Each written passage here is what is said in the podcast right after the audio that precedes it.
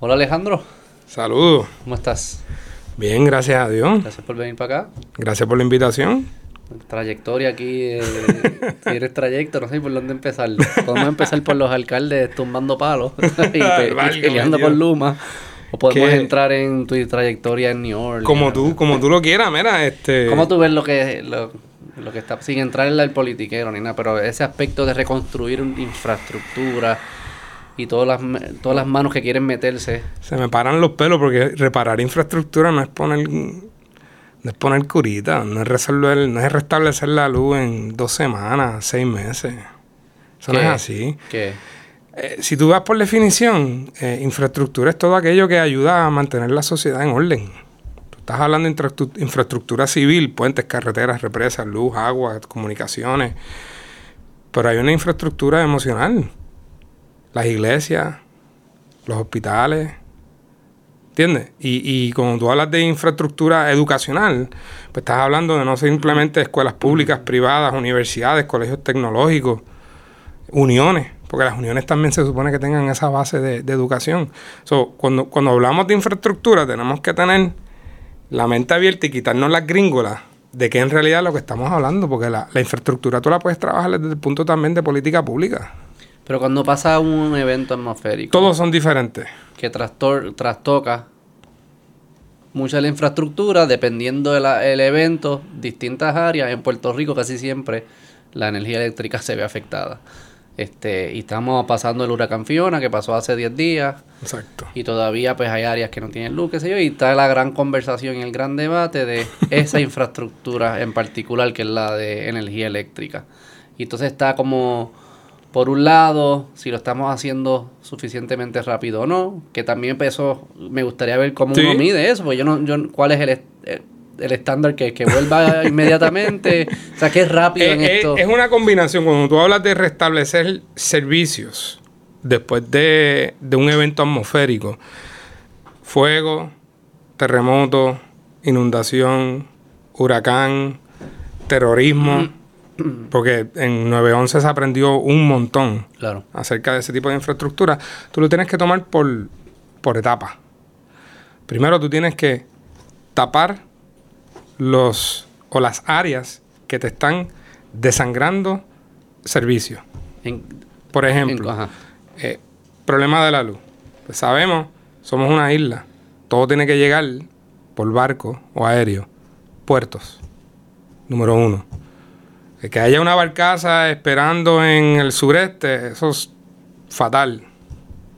Pero esa fue la de, por lo de cabotaje. Por las leyes de- que entiendo que es un ejercicio académico Sí, de papel. No hay que entrar en eso. No hay que entrar en eso. Pero tú dices que los puertos estén Los listos puertos para recibir lo que hay listos que para recibir. recibir lo que hay que recibir.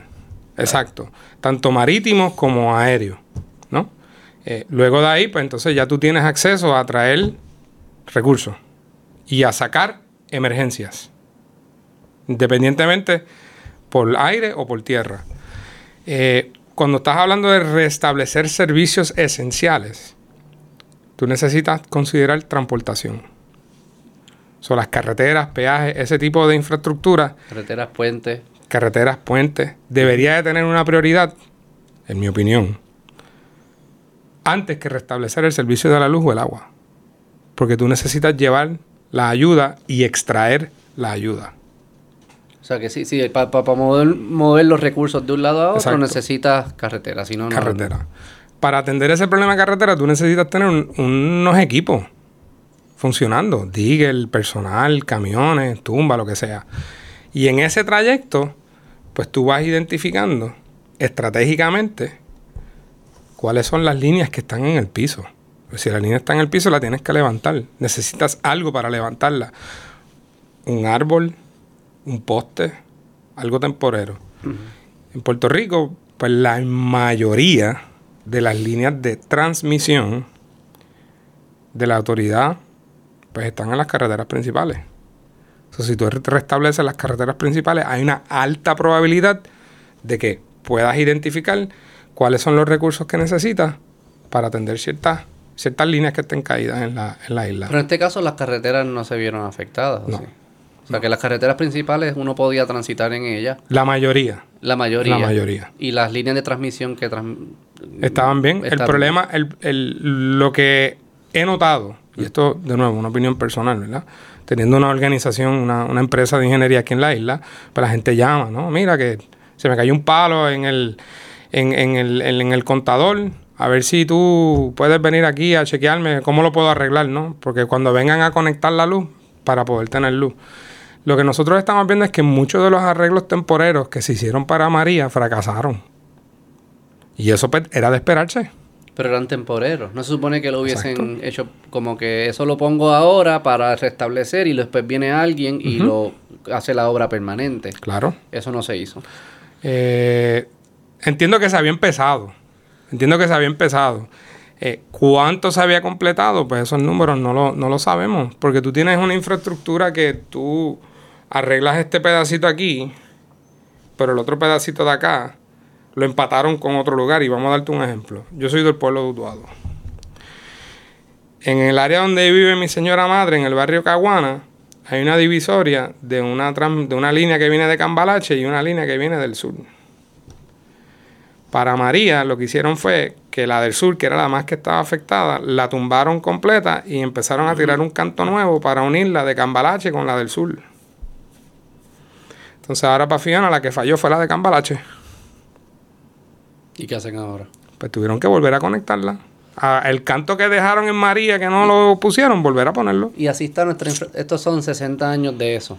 De ese tipo de, de actividad. De, hago esto aquí, este empata acá, este empata acá, este empata acá. Y ahora probablemente los papeles, los planos no representan nada de, la, de lo que está allí. de lo que está en el campo. Mucho- muchos de los problemas también que hay con, con el sistema de, de distribución, porque tienes que ver que lo genera, lo transmite, luego lo distribuye, ¿no? Ese sistema de distribución eh, es arcaico. Si quieres explica, generación es donde están las plantas que generan las energía. plantas, exacto, palo seco y todas las demás, Ahí están las de energía eléctrica y algunas privadas. privadas, ecoeléctricas y todas las demás. Y esas eh, hacen energía, producen hacen energía, y luego se transmite, y ahí entra ya pues Luma en este caso. en este caso. que está a cargo de esa transmisión, de que es desde las plantas, esa energía desde las plantas hasta dónde. Hasta algunas subestaciones. Ok. Y de ahí se distribuye. Y desde esas subestaciones empiezan a salir líneas más pequeñas, asumo, que son las que llegan directo a las casas. Exacto. Y también eso le cae bajo la Y responsabilidad eso de también bajo la responsabilidad del humo. Actualmente. Actualmente. Sí, sí. Desde que ellos entraron. Exacto. Y lo que está sucediendo hoy en día, que no ha vuelto la energía en algunos sitios, es producto de cuál de las, de, de las tres etapas. Eh, a ciencia cierta no te puedo decir porque no, no he estudiado últimamente, pero en mi pueblo de Utuado es una base de transmisión y distribución por los palchos que se pusieron durante el huracán María. Eh, en mi pueblo, con mucho respeto, hubo una necesidad de luz y a dos o tres personas bien educadas. Se les ocurrió la gloriosa idea de decir y reclamar que conectaran al pueblo de Utuado con la hidroeléctrica del lago Dos Bocas. Mm. ¿Eso es María o ahora? Ahora. Y eso para mí fue... Eso yo lo escuché, sí, lo escuché por ahí. Y, y eso para mí fue como... ¿Por qué? Eso no se puede, por muchas razones técnicas, ¿no? Dime Pues un- va- pues, eh, vamos, vamos. yo a- quiero que la gente entienda esto técnico, porque el punto de esta conversación es el ruido político, vamos a ponerlo un lado. Exacto. Al final del día, la infraestructura, todas, incluyendo la eléctrica, la arreglamos y llegamos a donde queremos llegar con una estrategia técnica y con pasos técnicos. Estas son preguntas técnicas. Yo sé que los políticos, los abogados son los que hablan, pero al final, si va a funcionar es porque personas, ingenieros y técnicos conectaron los cables que eran y lo hicieron de la forma que Exacto. eran. O sea, que vamos aquí a tratar de poner todo el ruido político a un lado y tener esta conversación sobre lo técnico Claro. y que cada cual pues, se enchisme si se quieren enchismar. Pues mira, vamos a hablar, vamos a hablar de generar electricidad en, en el lago Dos Bocas. Cuando el lago Dos Bocas se concibe en el 1930 y tantos, 40 y tantos, eh, fue un sistema de lagos. Un sistema de siete lagos. Ah, detrás de Dos Bocas. Está Dos Bocas. En una parte se llama Dos Bocas porque en un lado le entra eh, agua por el debido a la represa del, Caunilla, el lago Caunilla, y por otro lado el río Grande de Arecibo.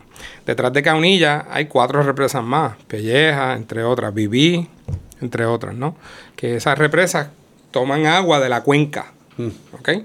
Cuenca es desde la montaña más alta, divide la mitad del agua, una gota se va para acá y una gota se va para acá. Y en esa área pues se divide hacia el sur y hacia el norte.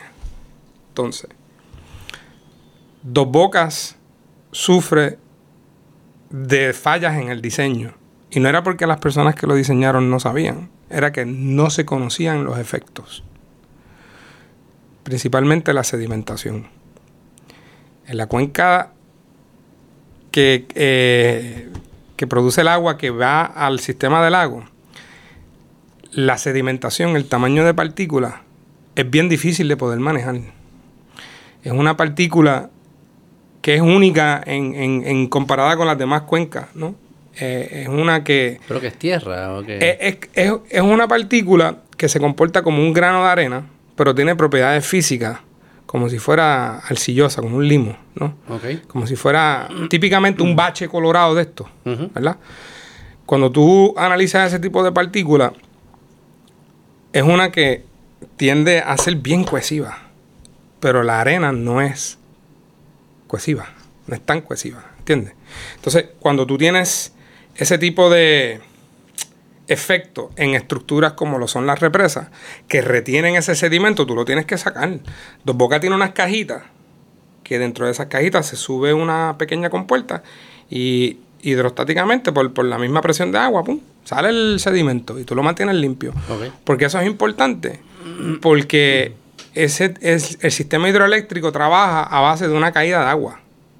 Tú tienes un, un head, 30, 40, 50 pies, y ese head saca el agua y la mueve a través de los penstock, que es la, tu- la tubería que lleva desde la represa a la turbina, y mueve la turbina, dependiendo del tipo de turbina. Con la presión del agua. Con la presión del agua. Del agua cayendo por gravedad. Exacto. Entonces,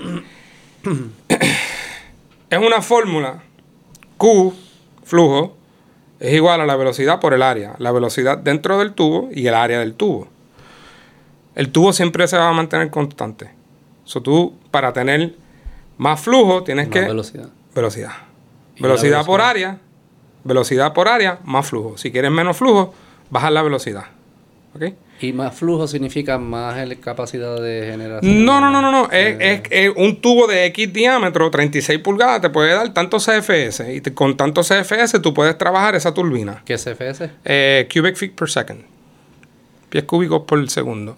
Esa turbina, para poder trabajarla, necesitas entre, un ejemplo, entre 500 y 700 CFS. Se tiene que quedar en ese. En ese rango, que es el óptimo. Si le metes más de 700 CFS, puedes romper la turbina. Ok, ok. Si le metes menos del el mínimo, pues no te genera la electricidad que se supone. Ok, o sea, pero que no que tú no puedes seguir subiéndole No. el flujo porque la turbina tiene una capacidad de, ¿sabes? Si no, no puede, no puede aumentar al infinito. Hay algo que la va a romper. O sea, que tú lo mantienes en un sweet spot y ahí puedes maximizar la capacidad de la turbina. Como un cruise control. Ok. Entonces, ¿qué pasa? Eh, esta sedimentación, si, esa, si ese particulado entra al penstock, que es el tubo, va a hacer contacto con la hélice de la turbina. Mm. Entonces, esa turbina trabaja con agua. Si tú te pones a pensar en, eres un fiebre de carro, como yo, la turbina del carro lo que hace es comprimir aire. Pero las turbinas se dañan, en el caso de los carros le da carbón por, por los contaminantes, ¿no? Pues en el agua pasa lo mismo y esa turbina se daña.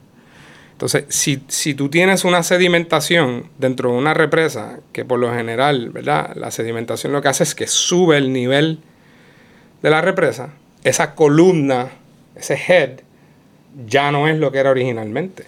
Y si no es lo que era originalmente, tú tienes menos capacidad. Por lo tanto, ya tú estás afectando la velocidad que va a entrar. Y si afectas la velocidad, afectas el flujo.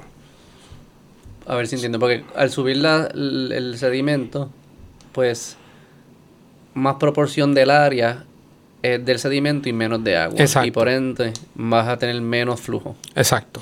Este, Y entonces para, para pero eso, esta, esta está apagada ahora mismo.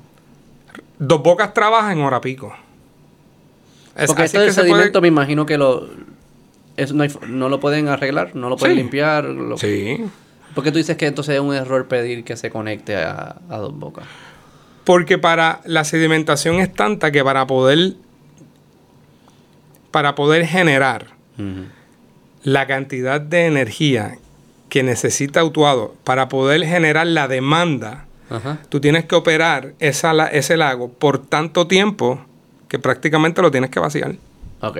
O sea que ya dejamos acumular sedimento, tanto sedimento que pensar que lo puede, que es algo útil en el corto plazo es un absurdo. Porque para que fuese útil en el corto plazo no, no deberías tener el sedimento, pero ya lo tienes. Exacto. Y lo que lo limpias te vas a tardar demasiado. Exacto. Entonces, eh, y se complica.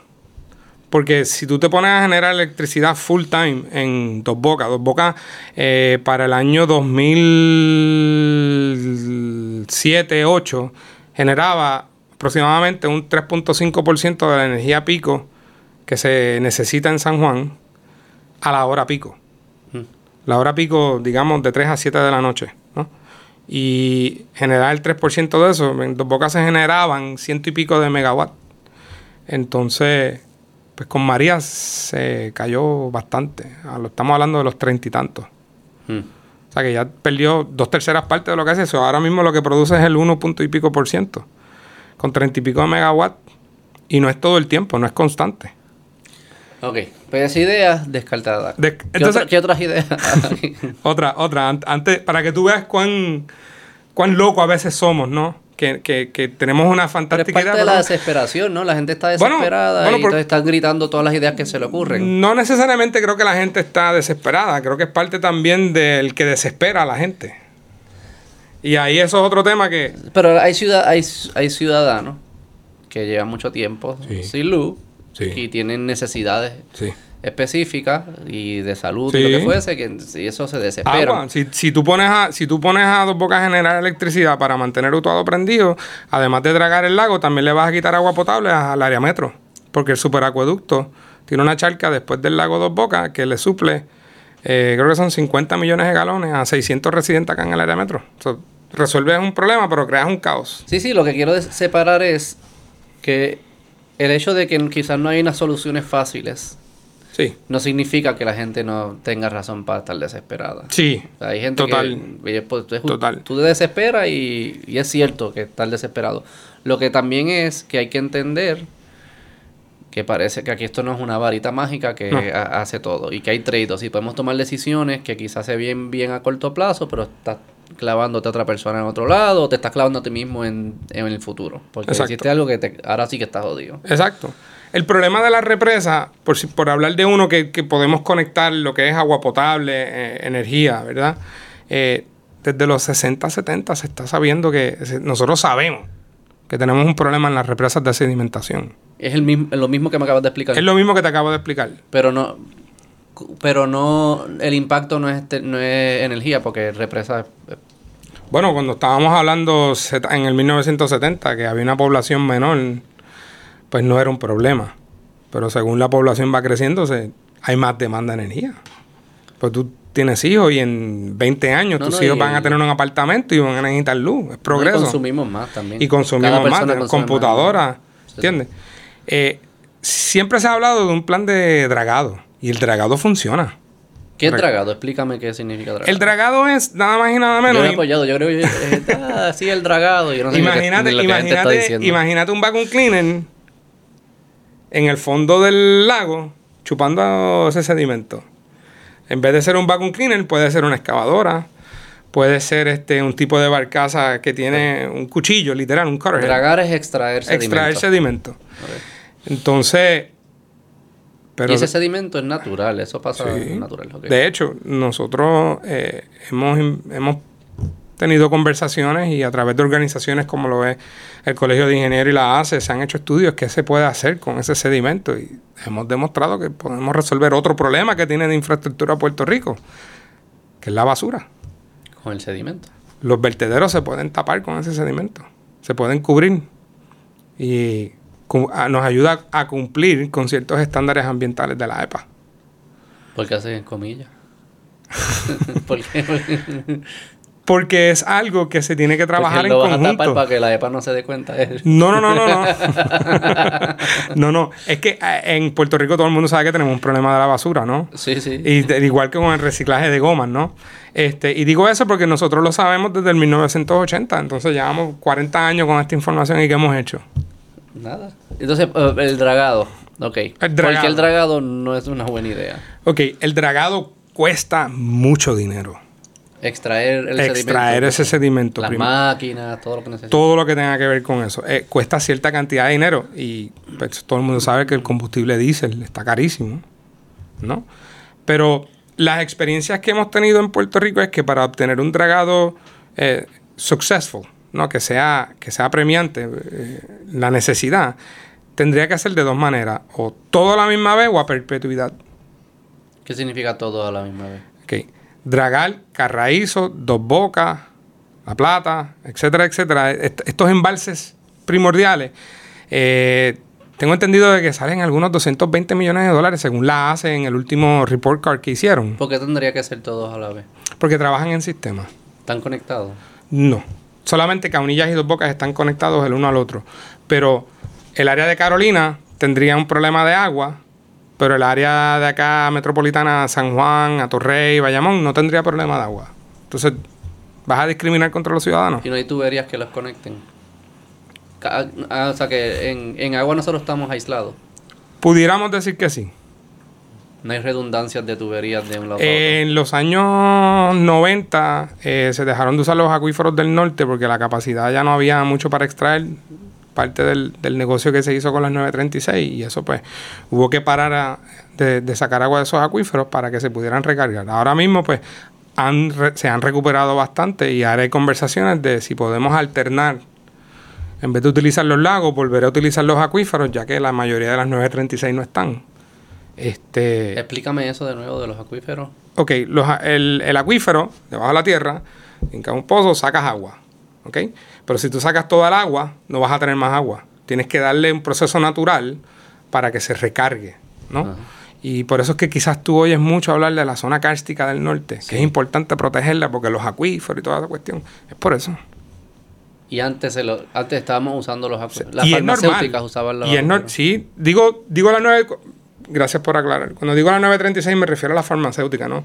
La 936, además de ser unos impuestos, eh, unas exenciones contributivas a estas farmacéuticas, pues también le proveían energía y agua subsidiada. Esa era parte del negocio, ¿no? Y en cambio, pues ellos iban a generar empleo Sí, y la Universidad de Puerto Rico se benefició grandemente de eso, con investigaciones, por eso es que nosotros somos la mejor mano de obra este, del mundo, porque todo el mundo en Puerto Rico tiene que ir a la escuela hasta grado 12 y el empleado puertorriqueño es un empleado que el mundo entero lo quiere. Sí, ok. Eh, pero Agua, entonces lo- ellos- los farmacéuticas usaban los acuíferos. Y, La- y entre otra gente, pero pues pero ellos... principalmente. Se, se le hablaba mucho pero a se ellos. paró de usar entonces ahora. Sí, porque había que proteger los acuíferos. y porque se estaban se Secando. secando demasiado. En otras palabras, en palabras, en arroyo y habichuela, se estaban secando. Ok. Y entonces había que darle espacio para que Y se se recargaran. nutren de qué? De lluvia. Los procesos naturales. Entonces se paró de usar los acuíferos y empezamos a usar la No, no se pararon, se dejaron de usar Sí, en sí. un periodo de tiempo y se empezó a usar. Por eso fue que se sacó el acueducto, el superacueducto, después de aquella sequía grandísima que hubo aquí en los, a finales de los 90. pues y se- se, empezó a- se empezaron a usar las reservas. Se empezaron a usar los lagos que no fueron diseñados para agua, para agua potable. Se empezaron a trabajar para sacar extracción de agua. Entonces ahí ya se le quitó capacidad de generación al lago Dos Bocas. Porque entonces se está usando para agua. Porque se está usando para agua también. Y, no se, y se pierde cuando, cuando pasa por la turbina. ¿Qué pasa con el agua? No se puede usar después de. como Se agua? puede usar, pero siempre tienes pérdida. Si tú, si tú pasas, por ejemplo, un galón de agua por una por, por, por, por la turbina, tú generas electricidad, pero en realidad a, a la parte de afuera te sale un poquito más de medio galón, para que tengas una idea. O sea, siempre hay una pérdida, ¿no? Entonces, pues no la puedes utilizar en ese mismo instante, porque pues está hasta cierto punto contaminada y no es que haya cloro, metales pesados, etcétera, etcétera. Eh, la temperatura también puede ser un contaminante para el agua porque también matas la vida marina que haya y si matas la vida marina, pues entonces tienes el pez muerto en el tubo que te va a llevar agua potable a otro lado. ¿Y qué es lo que tra cuando dicen que hay que tragar los lagos? ¿Qué es lo que están tratando de resolver? estamos tratando de resolver el problema de almacenamiento de agua. Explícame eso. Ok. En un lago tú puedes acumular cierta cantidad de agua. Ok. Si tú le subes el fondo al lago, ya tú no tienes espacio para agua, Claro, no tienes o sea espacio sedimento tierra. es una piscina más, más, más llanita. Exacto. Entonces ah, retiene menos agua. Retiene menos agua. Y si no dragamos, pues estamos perdiendo el agua de la lluvia. Es lo que argumentan. Ujú. Si no lo draga, o si no hacemos que la piscina sea más honda, estamos perdiendo Exacto. oportunidad de, de almacenar lluvia. Exacto. Entonces, el problema con el dragado es que cuesta tanto que tú tienes que hacer esa inversión para siempre. Y al hacer la inversión para siempre, Como para siempre. pues si al año llegan, O sea, porque se el sedimento vuelve de nuevo. Vuelve. O sea, que tú tienes que hacer esto varias veces. exacto, por Para los procesos, siempre. para siempre. Hasta que, digo, hasta que surja Tiene una que haber un balance distinta. natural. Y aquí entramos en lo que son los códigos de construcción y planificación, ¿no? Porque al tú construir, pues tú estás alterando el terreno natural y el agua va a llegar a algún lado, en la cuenca, ¿no? Y esa agua, pues, llega con contaminantes, sedimentos, ¿no? Que en este caso es lo que estamos tratando de resolver. Si, si la descarga anual es mayor a lo que tú estás sacando del lago, tú no estás haciendo nada. Tú tienes que sacar lo mismo o más. Buscando alternativas. Hay gente en este... en Y es por el costo que... por el costo. Eso es lo que lo hace. Y experiencia, en el 96, me parece que fue que se tragó Carraízo bajo la administración de Pedro Rosselló y fue un, fue un éxito. Hasta que llegó George. ¿Qué pasó cuando llegó George? Volvió y se llenó el lago de sedimento. Lo mismo que se sacó, se gastaron sesenta y pico de millones de dólares. Llegó George y se volvió y se llenó. Ok, a ver si estoy... Porque al final lo que cuando yo drago, lo que yo estoy comprando es más capacidad de almacenamiento. Correcto. O sea, que tú me estás diciendo, Beto, tú vas a pagar 200 millones cada cinco años, no sé. eh, Anuales. Anuales. Anuales. Tendrías que hacerlo anual. O sea, porque tú dices, tú, lo que tú puedes dragar con 200 millones es lo mismo que se te va a llenar en un año. O sea, que lo vas a tener que hacer todos los años. Y ese, y ese número de 200 millones lo estamos usando bien loosely, ¿no? Sí, sí. Por- porque, Pero porque- cientos de millones. Pero estamos en ese orden, ¿no? De, de, de las tres cifras de millones, 100 millones, Ok. 90 y pico millones, estamos, estamos en eso, porque hay, hay costo, eso, ese costo varía, no simplemente por energía, disponibilidad de personal técnico, Vale. etcétera, etcétera. 100 millones, digamos. 100 millones todos los años y eso cubre todos los lagos. Ujú. O sea, que 100 millones todos Las los... 30 y... Puerto Rico tiene 37 represas, el 96%, 96-97% de ellas, todas menos una, las administra el, el gobierno estatal y municipal, ¿Y quién administra la, la otra? gobierno federal, ¿Y qué es esa? ¿Cuál es esa? Ponce. ¿Y por qué? Eh, Porque son cosas que el cuerpo de ingeniero todavía está envuelto en ellas. Hay y- aliens. Este, eh, ok. O sea, Digo, tú- el cuerpo de ingeniero la construyó y se la pasó acá al, al, al gobierno estatal, pero todavía hay ciertos acuerdos, ¿no? 100 millones al año. La gran pregunta es, ¿cuánta capacidad compra? Esa capacidad de almacena- almacenamiento, ¿cuánto, ¿cuánto es extra y qué valor tiene eso? Déjame ver si te puedo enseñar aquí en esta gráfica. Yo tengo aquí una grafiquita que un... Pásame la pluma ahí para. Porque yo creo que. Para pasarle el password para que la abra, porque yo creo que se cerró. Para pasarle el password. Ah, pues sí, porque tiene aquí password. Hay un... Tíralo al medio. Qué mamau. Porquería password. Este, no, no lo veo aquí. Este, nada, lo, lo trabajamos porque no, no, no veo No que te preocupes. Pero que eh, hay al una final esa es la gráfica, gran hay una gráfica. Vamos a, vamos a, para que los que nos están escuchando lo puedan visualizar, no, vamos a hacer una gráfica. Dale. ¿Ok? A la derecha, nosotros tenemos cantidad de agua disponible. A la izquierda, nosotros tenemos sedimentación. Entonces, para nosotros poder movernos y comprar ese almacenamiento que tú estás hablando en el eje vertical, nosotros tenemos que tenemos algo que se llama el firm yield, o es la cantidad de agua que se le puede sacar. Y eso es eh, basado en la planta de filtración Sergio Cueva. Si nosotros estamos en esta curva aquí, ¿verdad? Hacia la derecha nosotros estamos ganando más capacidad. Hacia la izquierda nosotros estamos perdiéndola por la sedimentación, ¿no? Aquí tú estás midiendo la capacidad de extracción de agua. Extracción de agua. O sea, agua para potabilizarla. Ajá. Si esa es la palabra correcta. Me, me Sí, sí. disculpan los, No los, importa. los expertos de español. Este, aquí tú sedimentas, para acá tú dragas. Mientras más tú dragues, la curva de, de almacenamiento sube. Claro. Ok. Esta aquí fue la curva, la capacidad original del lago. Sin sedimento. Sin... Sin sedimento. En el, Ajá. en el día uno, después que se construyó y empezó en Cuando operaciones. Dios la, la hizo, no había sedimento. Ajá. Entonces, según pasa el tiempo y se sedimenta, su capacidad va bajando. Claro. Ok. So, tú lo que está, al dragar, tú lo que quieres es restablecer esa capacidad original. Claro. Ok. Aquí. Si tú te mueves hacia la derecha, tú estás ganando 5 millones de metros cúbicos de almacenamiento, que equivalen a 5 millones de galones. So, eso es lo que te van a, eso es lo que te va a ayudar dragar. Pero tu demanda sigue siendo la línea azul, acá arriba. So, esta, este gap, tú no lo vas a poder recuperar nunca con dragado.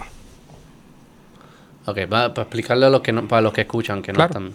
Tenemos aquí una gráfica que básicamente lo que está enseñando es que el, el- el estado original del lago, digamos, el día cero lo hizo Dios, o quien, quiera, quien tú quieras que lo haya hecho, eh, no tenía nada de sedimento. Y Correcto. tú puedes decir, esa es la capacidad 100% del lago.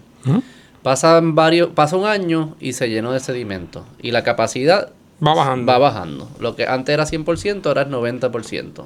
Y, y, ¿verdad? Y, y pasa otro año y 80% y así sucesivamente. Correcto. Cuando hablamos de dragar es decir, cómo nos volvemos a acercar al 100%, al Correcto. estado original del lago. Tú lo que estás diciendo es que ya... Mira, si quieres... Echa la pantalla un poco para atrás. La de esta. la de esta. Ahí está, bájala si quieres. Lo que estás diciendo es que aún dragando hoy en día, aún si volvemos, sí, a ver si te entiendo, si volvemos todos los lagos a su 100%, poniendo a un lado lo que nos costaría hacerlo, pero si los volvemos todos a su, su estado 100%, su estado natural, aún estamos por debajo de la demanda. Eso es lo que me... ¿Y de dónde sale el agua hoy en día si estamos por debajo de la demanda? Ahora tenemos que hablar de otro tema. Pero espérate, no quiero cerrar este tema todavía. Es que está legado. Pero la es que- cantidad de agua que se saca aquí, que es esa línea azul, este, este, este gap, Ajá. La autoridad de acueducto y alcantarillado lo proyecta como si fuera la cantidad de agua que ellos limpian o pasan por los sistemas y la convierten en agua potable. Pero esa cantidad de agua potable no llega a cada casa. No, estoy, no, no, ¿No estás entendiendo? No estoy entendiendo, no. Ahora mismo, donde está esa línea azul, esa es la cantidad de agua que se necesita En la sociedad. en la sociedad. ¿Ok? ¿Qué pasa? Los lagos no la están proveyendo completamente. ¿Y de dónde vienen? Los acuíferos. O sea que estamos Y acueductos, y acueductos comunales. Los del norte, Ah, poco a poco, pero en el sur hay otros acuíferos que se recargan en otros procesos. Y en otras partes de la isla hay otros sistemas más pequeños municipales que la autoridad pues los utiliza, ¿no? Sí, sí, entiendo. ¿Ok? Pero la inmensa mayoría viene de los lagos. Y- pero si cada vez, si dejamos que ese sedimento siga creciendo, cada vez menos vendrá de los lagos. O tendremos que consumir menos agua. O tendremos que hacer inversiones diferentes. Y tenemos que estar dispuestos a aprender. ¿Se importa agua? Eso no se hace.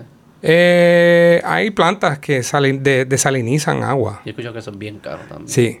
Pero pero volviendo a, a lo del dragado, para cerrar ese tema. Entonces, el dragado lo que está es comprándome capaci- eh, capacidad. sí, retornándome capacidad que ya existía, digamos. Retornándome capacidad que ya existía. Pero dragar tiene un costo, un costo alto. La pregunta que yo te haría es, por cada dólar que yo invierto en dragado, ¿cuánta agua adicional saco? Porque ese, ese es el yield importante, porque si, si, si tú me dices es bajito, pues mejor uso ese dólar en invertir en otro tipo de tecnología. Ya, eso, ya eso, a eso es lo que te quiero llevar, porque eh, el costo de dragar todos los años sigue subiendo. ¿Por qué? Por el mercado, por la inflación, por los costos energéticos, por los costos de manufactura de los equipos, etcétera, etcétera. En esa gráfica es una de las propuestas más No la- locas. No la podemos conectar porque en verdad estamos hablando mucho de gráfica y la gente no lo está viendo. Eh, eh, es bien, Pasa- eh, ¿Se eh, la puedes pasar por email? Sí, yo entiendo que te la puedo pasar por el drop. Mira, a ver. Pásala ahí por. Apúntate ahí para cortar esto.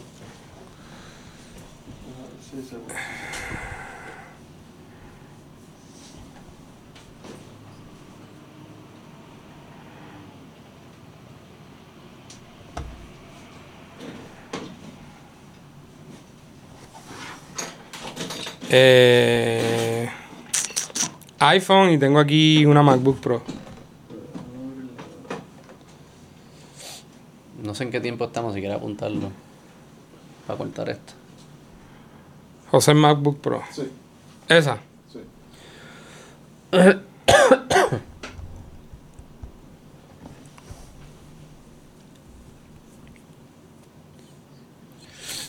Te llegó. Sube el slide. No sé si quieras volver a hablar del slide 16 o el 17, que es el último que te enseña, como tú quieras, Beto. No, vamos directo al otro. Yo creo que la gente, Ok. ese lo pudimos explicar. Ok. Al 16 me diste. Al 17. Frente a la tele ahí cuando pueda. GG.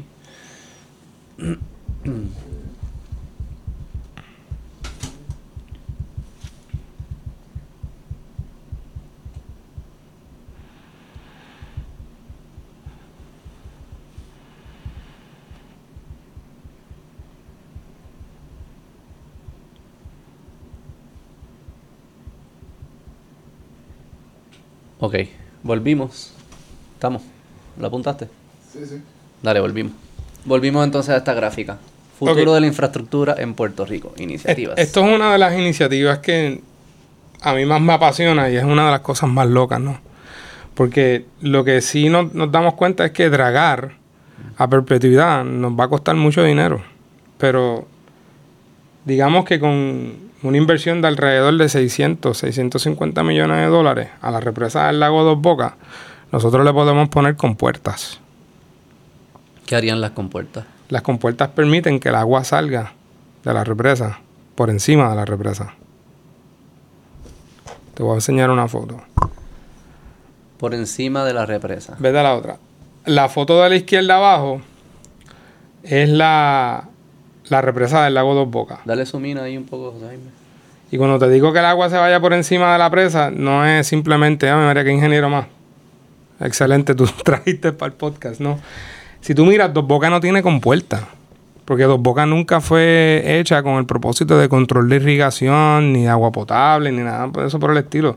El propósito exclusivo de Dos Bocas era generar electricidad. ¿Dónde están las turbinas ahí? Están en el edificio blanco que está a la izquierda, abajo. Ahí. Ok.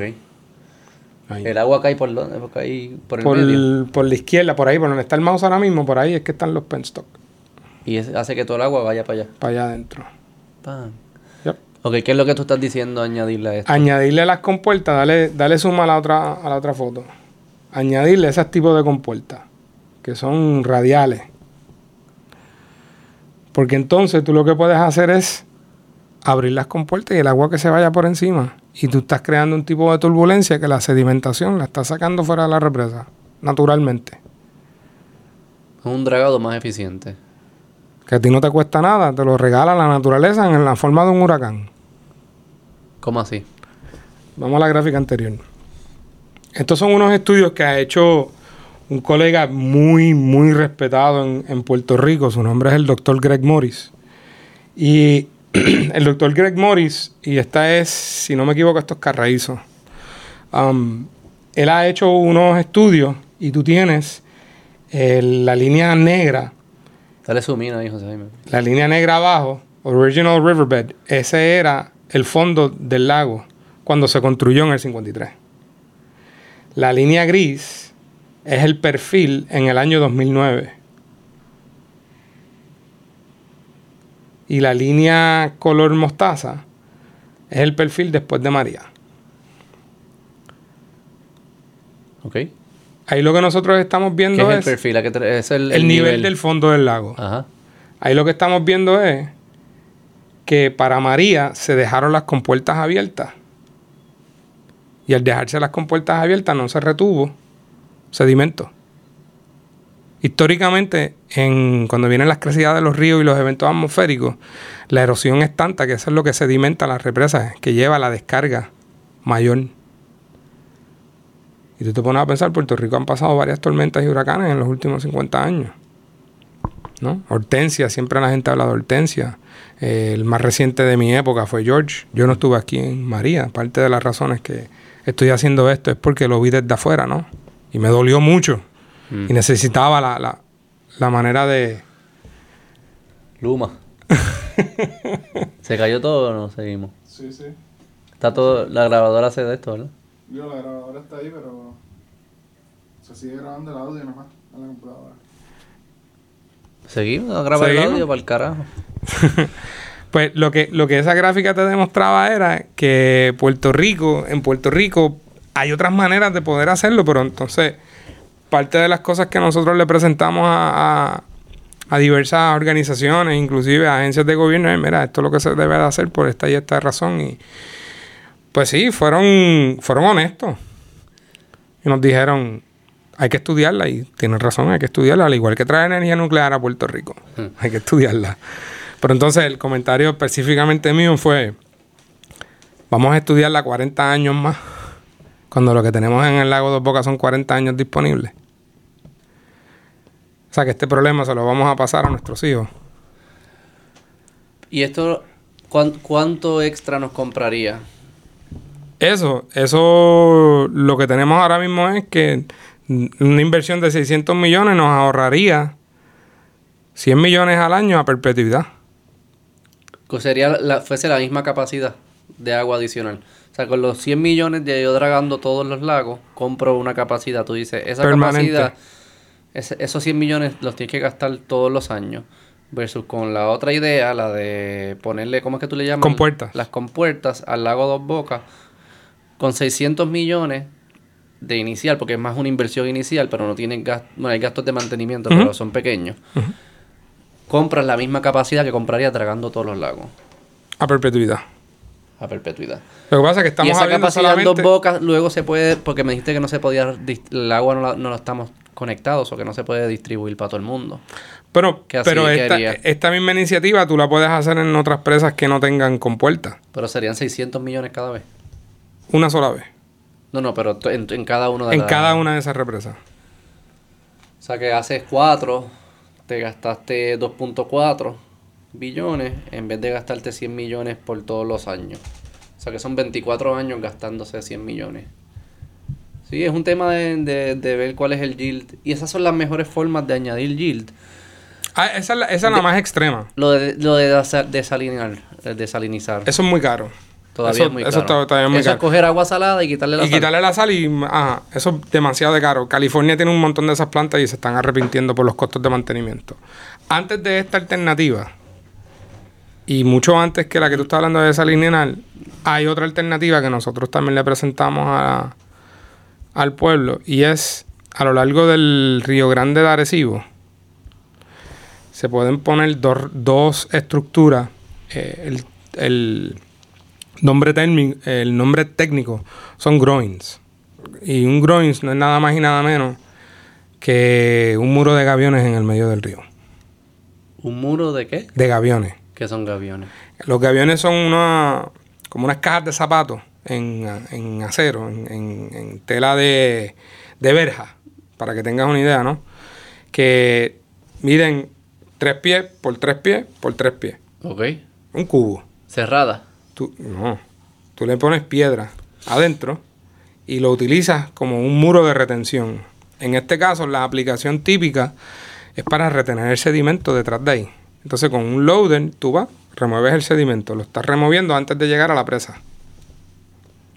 Pero eso es para reducir lo, lo nuevo. Lo nuevo, no lo viejo. Ya lo viejo está ahí metido. Ya lo viejo está allí. Y eso hay que dragarlo entonces una vez. En algún momento se debería, pero le estás comprando tiempo al pueblo. O sea, lo que tú estás diciendo es, tú, estás, tú no estás en contra de dragado. Tú estás diciendo, dragado puede funcionar si es para hacer algo temporero, pero, pero tiene que haber una solución más permanente para que no tengas que dragar todos los años. Correcto. Y es esa, y esa pueden ser la que tú dijiste, más est- o estas cajitas. ¿Qué hacen otros? ¿Cuál es el mejor país que maneja su agua? Mira, en, Holanda, Holanda en, de- en Hol- en Todos Holanda. están inundados y saben. En Holanda ellos han hecho ciertos estudios y han propuesto groins, al igual que en, en- a lo largo del, del río Rhine. Ellos han propuesto hacer este tipo de estructura y funciona. Funciona. Claro, estás creando un costo de mantenimiento que no tenías antes. Pero 100 millones. Pero el yield, el yield es importante. Sí, Nosotros tenemos un problema de, de yield, de agua, que yo no estaba preocupado y debería empezar a preocuparme. Sí. En Puerto Rico hay un problema de agua, sí. de que nos estamos quedando sin agua. Eh, sí.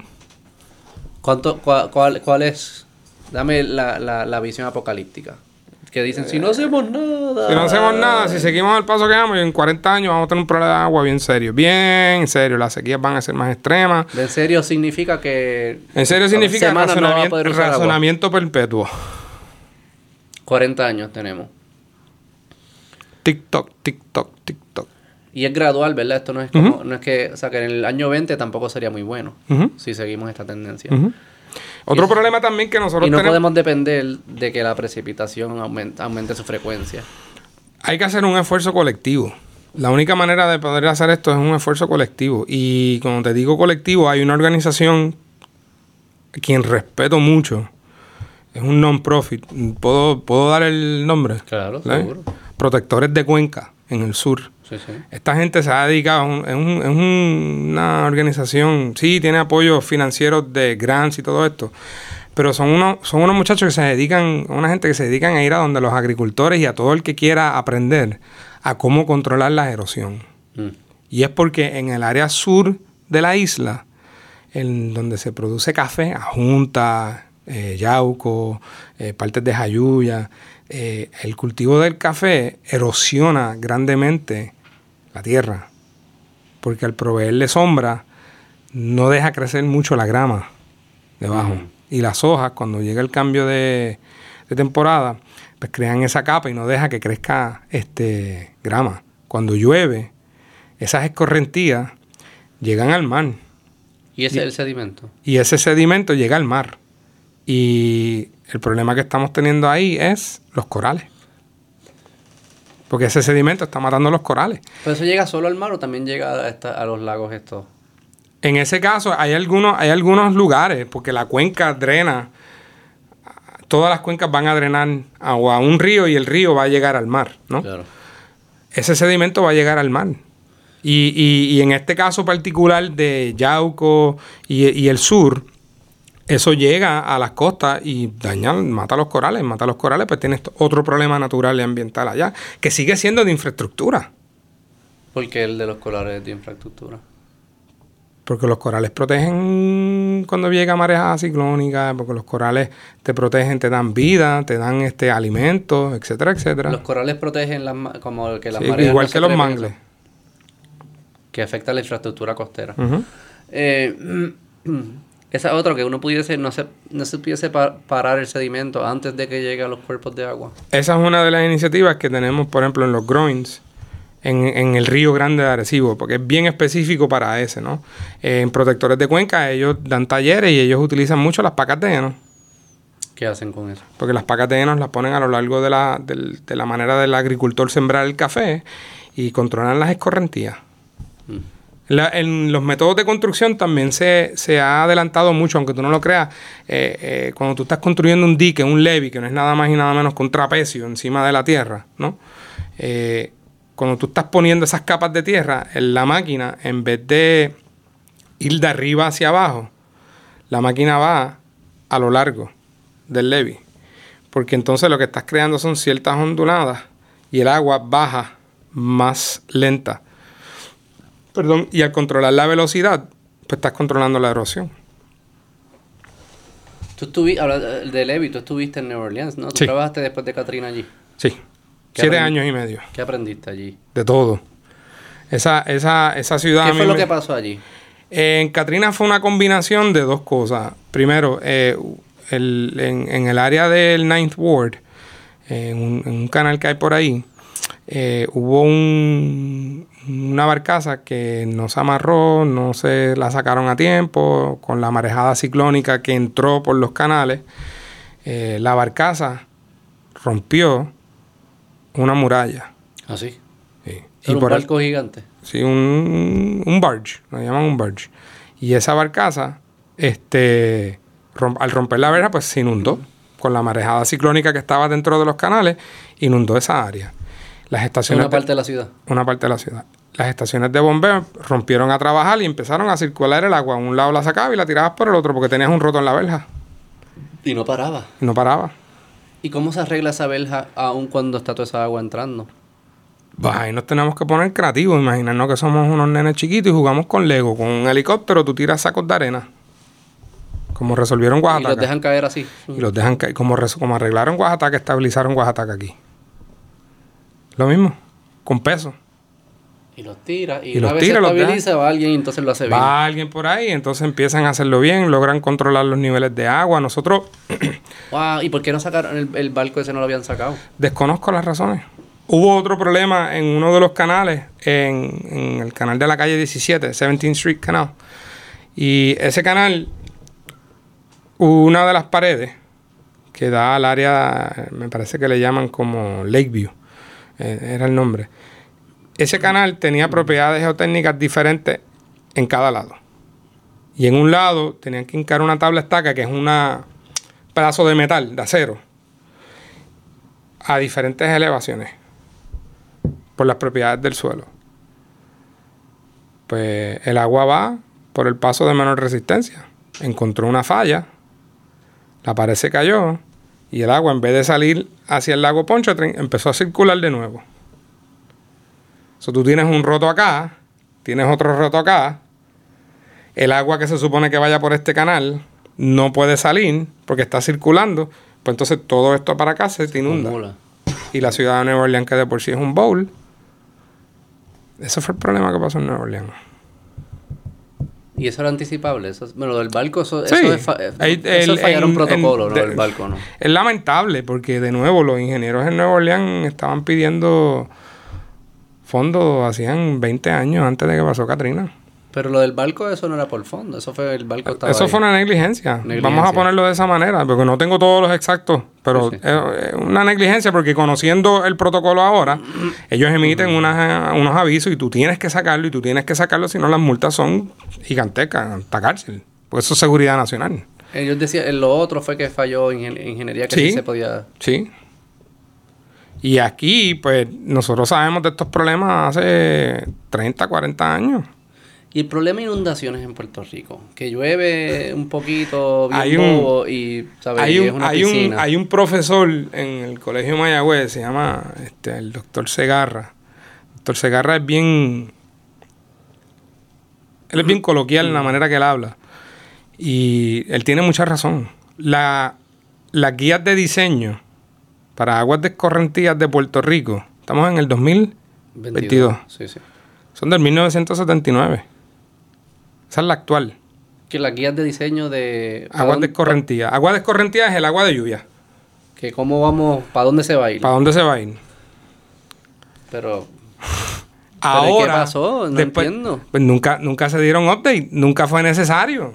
Pero es porque los diseños viejos ya no funcionan, por, es que construcciones nuevas, hay como que nuevas cosas que... Nueva- hay nuevas tecnologías, hay nuevas técnicas de manejo de sedimento, hay nuevas técnicas para poder mover agua de un lugar a otro, hay una manera más eficiente de poder construir.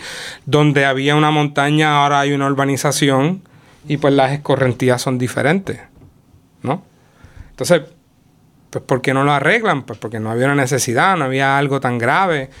Y no es hasta que vino el huracán María que el gobierno decidió, ups, tengo un problema, tengo que corregirlo. Pero hay unas áreas que son como que Susceptibles a antes de inundaciones. María, pero exagerado. Sí. Llueve de esas lluvias Sí. aquí de, cuat- de por las tardes bien heavy y de repente tú sales Una lluvia un de, lago. de dos horas, de 30 minutos. Sí, no estamos hablando de huracanes ni nada de eso. No, y son, son áreas que siempre se van a ver inundadas así por, porque originalmente o no se debió haber construido ahí, o necesitaban unas mejoras de infraestructura. ¿Y cómo, se ha- cómo, cómo salimos de eso? Hay diferentes maneras de tú poder verlo. Porque La, ya se construyó ahí, ¿no? Vamos la, a- la manera, la manera más correcta, y yo creo que ahí nosotros pues vamos en el camino correcto, ¿no? Todavía en el tema de represas, dragados, ahí nos falta. Ahí estamos cojos. Todavía pensamos que Dragado es lo mejor. Todavía aquí hay gente eh, que tiene el poder decisional que piensa que Dragado es el mejor, la única solución. Vamos a ponerlo de esa manera. Es la única solución. ¿Quién decide eso? Eso lo decide. eh, las represas en Puerto Rico tienen diferentes dueños. Algunas de esas son acueductos, la Autoridad de Energía Eléctrica, hay unas que le pertenecen a recursos naturales, hay otras que le pertenecen, hay unas, una o dos que son privadas, pero la inmensa mayoría la- las atiende la, la Autoridad de Energía Eléctrica. Y la Autoridad de Energía Eléctrica tiene un mandato de inspeccionar esa, esa represa. Y es decisión de la Junta Directora al final de la energía eléctrica. ¿Qué se hace con, con esa represa? Sí. Eh, parte de los esfuerzos que, que hizo la ACE en el report card, eh, que de hecho lo, lo, lo puedes utilizar para leerlo en cualquier momento, son como 60 y páginas. Sí, es un documento público. Eh, es el que tú me estabas enseñando. eh, sí, el, el- el- el que lo tengo por acá en algún otro lugar. sí, sí, te, lo, te lo puedo hacer llegar. Entonces, este, lo que ellos estaban proponiendo es que se, se hagan uniformes los procesos de inspección. Porque, pues, Acueducto tiene una manera de inspeccionar aquella represa, porque aquella represa es para producir agua, para agua potable. Energía Eléctrica tiene este sistema de inspección o le importan estos rasgos de la represa porque la utilizan para generar electricidad. Sí, son, usos distintos. Son usos distintos, pero debería de haber un formato universal. O sea, que sigue siendo una represa. Y tú le debes de añadir unos incisos específicos para tu función. Y hay un estándar. Mm. Eh, hay una organización, Dam Safety, eh, en Estados Unidos, que tiene esos estándares. Y nosotros le hemos pedido a diferentes organizaciones que entrenen a los profesionales aquí en la isla para poder utilizar eso, porque somos nosotros los que vamos a hacer esas inspecciones, porque la autoridad quizás tenga la capacidad para hacerla, pero muchos de esos pues, se van en contratos gubernamentales, ¿no? Y somos nosotros, los ingenieros, que nos va a tocar hacer eso de una manera u otra. Entonces, lo que hemos visto es, que le hemos hecho unas críticas bien serias en el tema de represas, bien serias. Mira, eh, eh, los planes de emergencia, los ejercicios, cuando vienen los huracanes, tú no lo estás haciendo. Y por ley se supone que lo hagas. Las inspecciones que se supone que se hagan cada tres años, tú no las estás haciendo. Mm. ¿Qué pasó? No, que no tengo fondo, que no tengo personal. Y es serio. Porque Puerto Rico pues, está en una crisis económica, la Junta de Control Fiscal y todo este tipo de cosas, le quitan fondos al, al- a la isla para hacer este tipo de inspección. ¿Y cómo tú, cómo tú puedes salir del boquete si no te dan los chavos para salir del boquete o te lo quieren administrar de cierta manera? ¿Cómo tú puedes persuadir eso? Es difícil. ¿Pero es que no lo están usando para eso o es que no los dejan usar para eso? Pues la verdad es que no te puedo decir porque no, no, no se hacen. La razón por la cual no se hacen no la conocemos. Lo que sí, te- lo que sí conocemos es que desde que el, el Infrastructure Report Card salió a relucir, eh, tú puedes buscar en Google eh, inspecciones de represa AEE Puerto Rico y el director de esa unidad pues reconoce que había una deficiencia y lo corrigió. Y dice que le reporta al gobernador que esas inspecciones se, se, se hicieron y estos son los resultados. Y tú te quedas como que, wow, hay progreso, vamos por, el, por lo menos de algo ¿Y pequeño. qué salió del report card? Estábamos colgados. De. El report card de la ACE evaluó ocho categorías diferentes: puentes, agua potable, energía, puertos, etcétera, etcétera.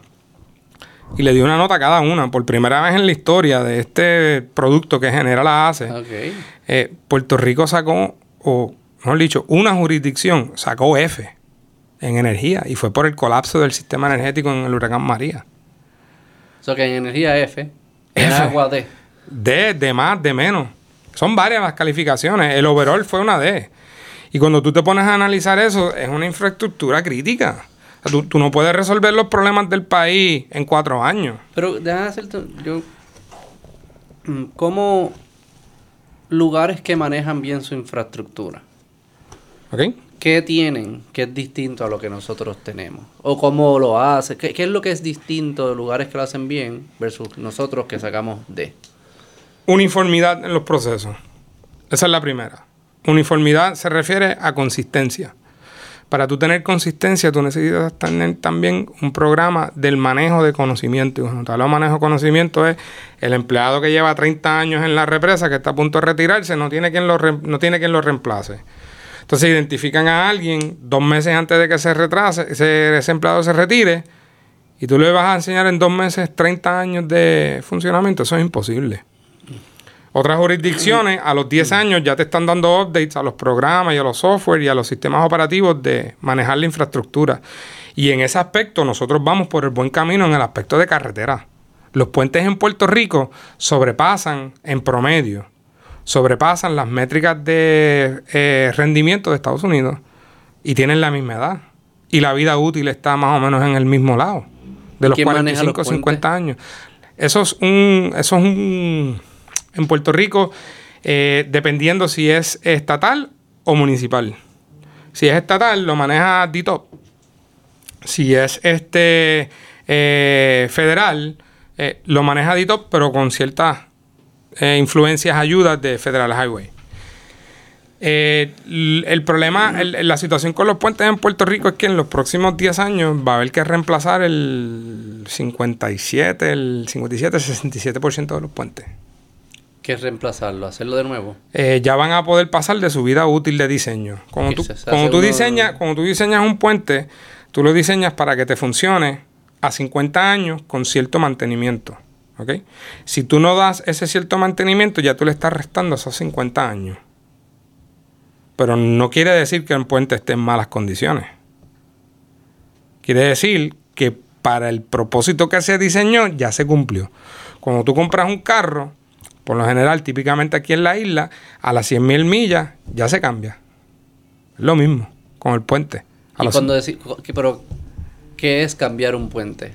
Reemplazarlo. ¿Puedes- ¿Quieres contestar? Puedes contestar. ¿no? Contesta, contesta. ¿Qué? El nombre. ¿Puedo? Sí, sí, sí. Gracias. ¿Cuánto llevamos? Lo- No sé si pararlo y hacerlo otro día. Una hora y una hora y dos minutos. Porque está cabrón. Ser, sí, otra segunda parte. Y lo juntamos o algo así. Sí, vamos a cerrar aquí con esto, lo de la scorecard y ya. Cuando él vuelva hacemos otro, porque está calor. No sé por qué razón no funciona. Creo que eso también para sacarlo. Este.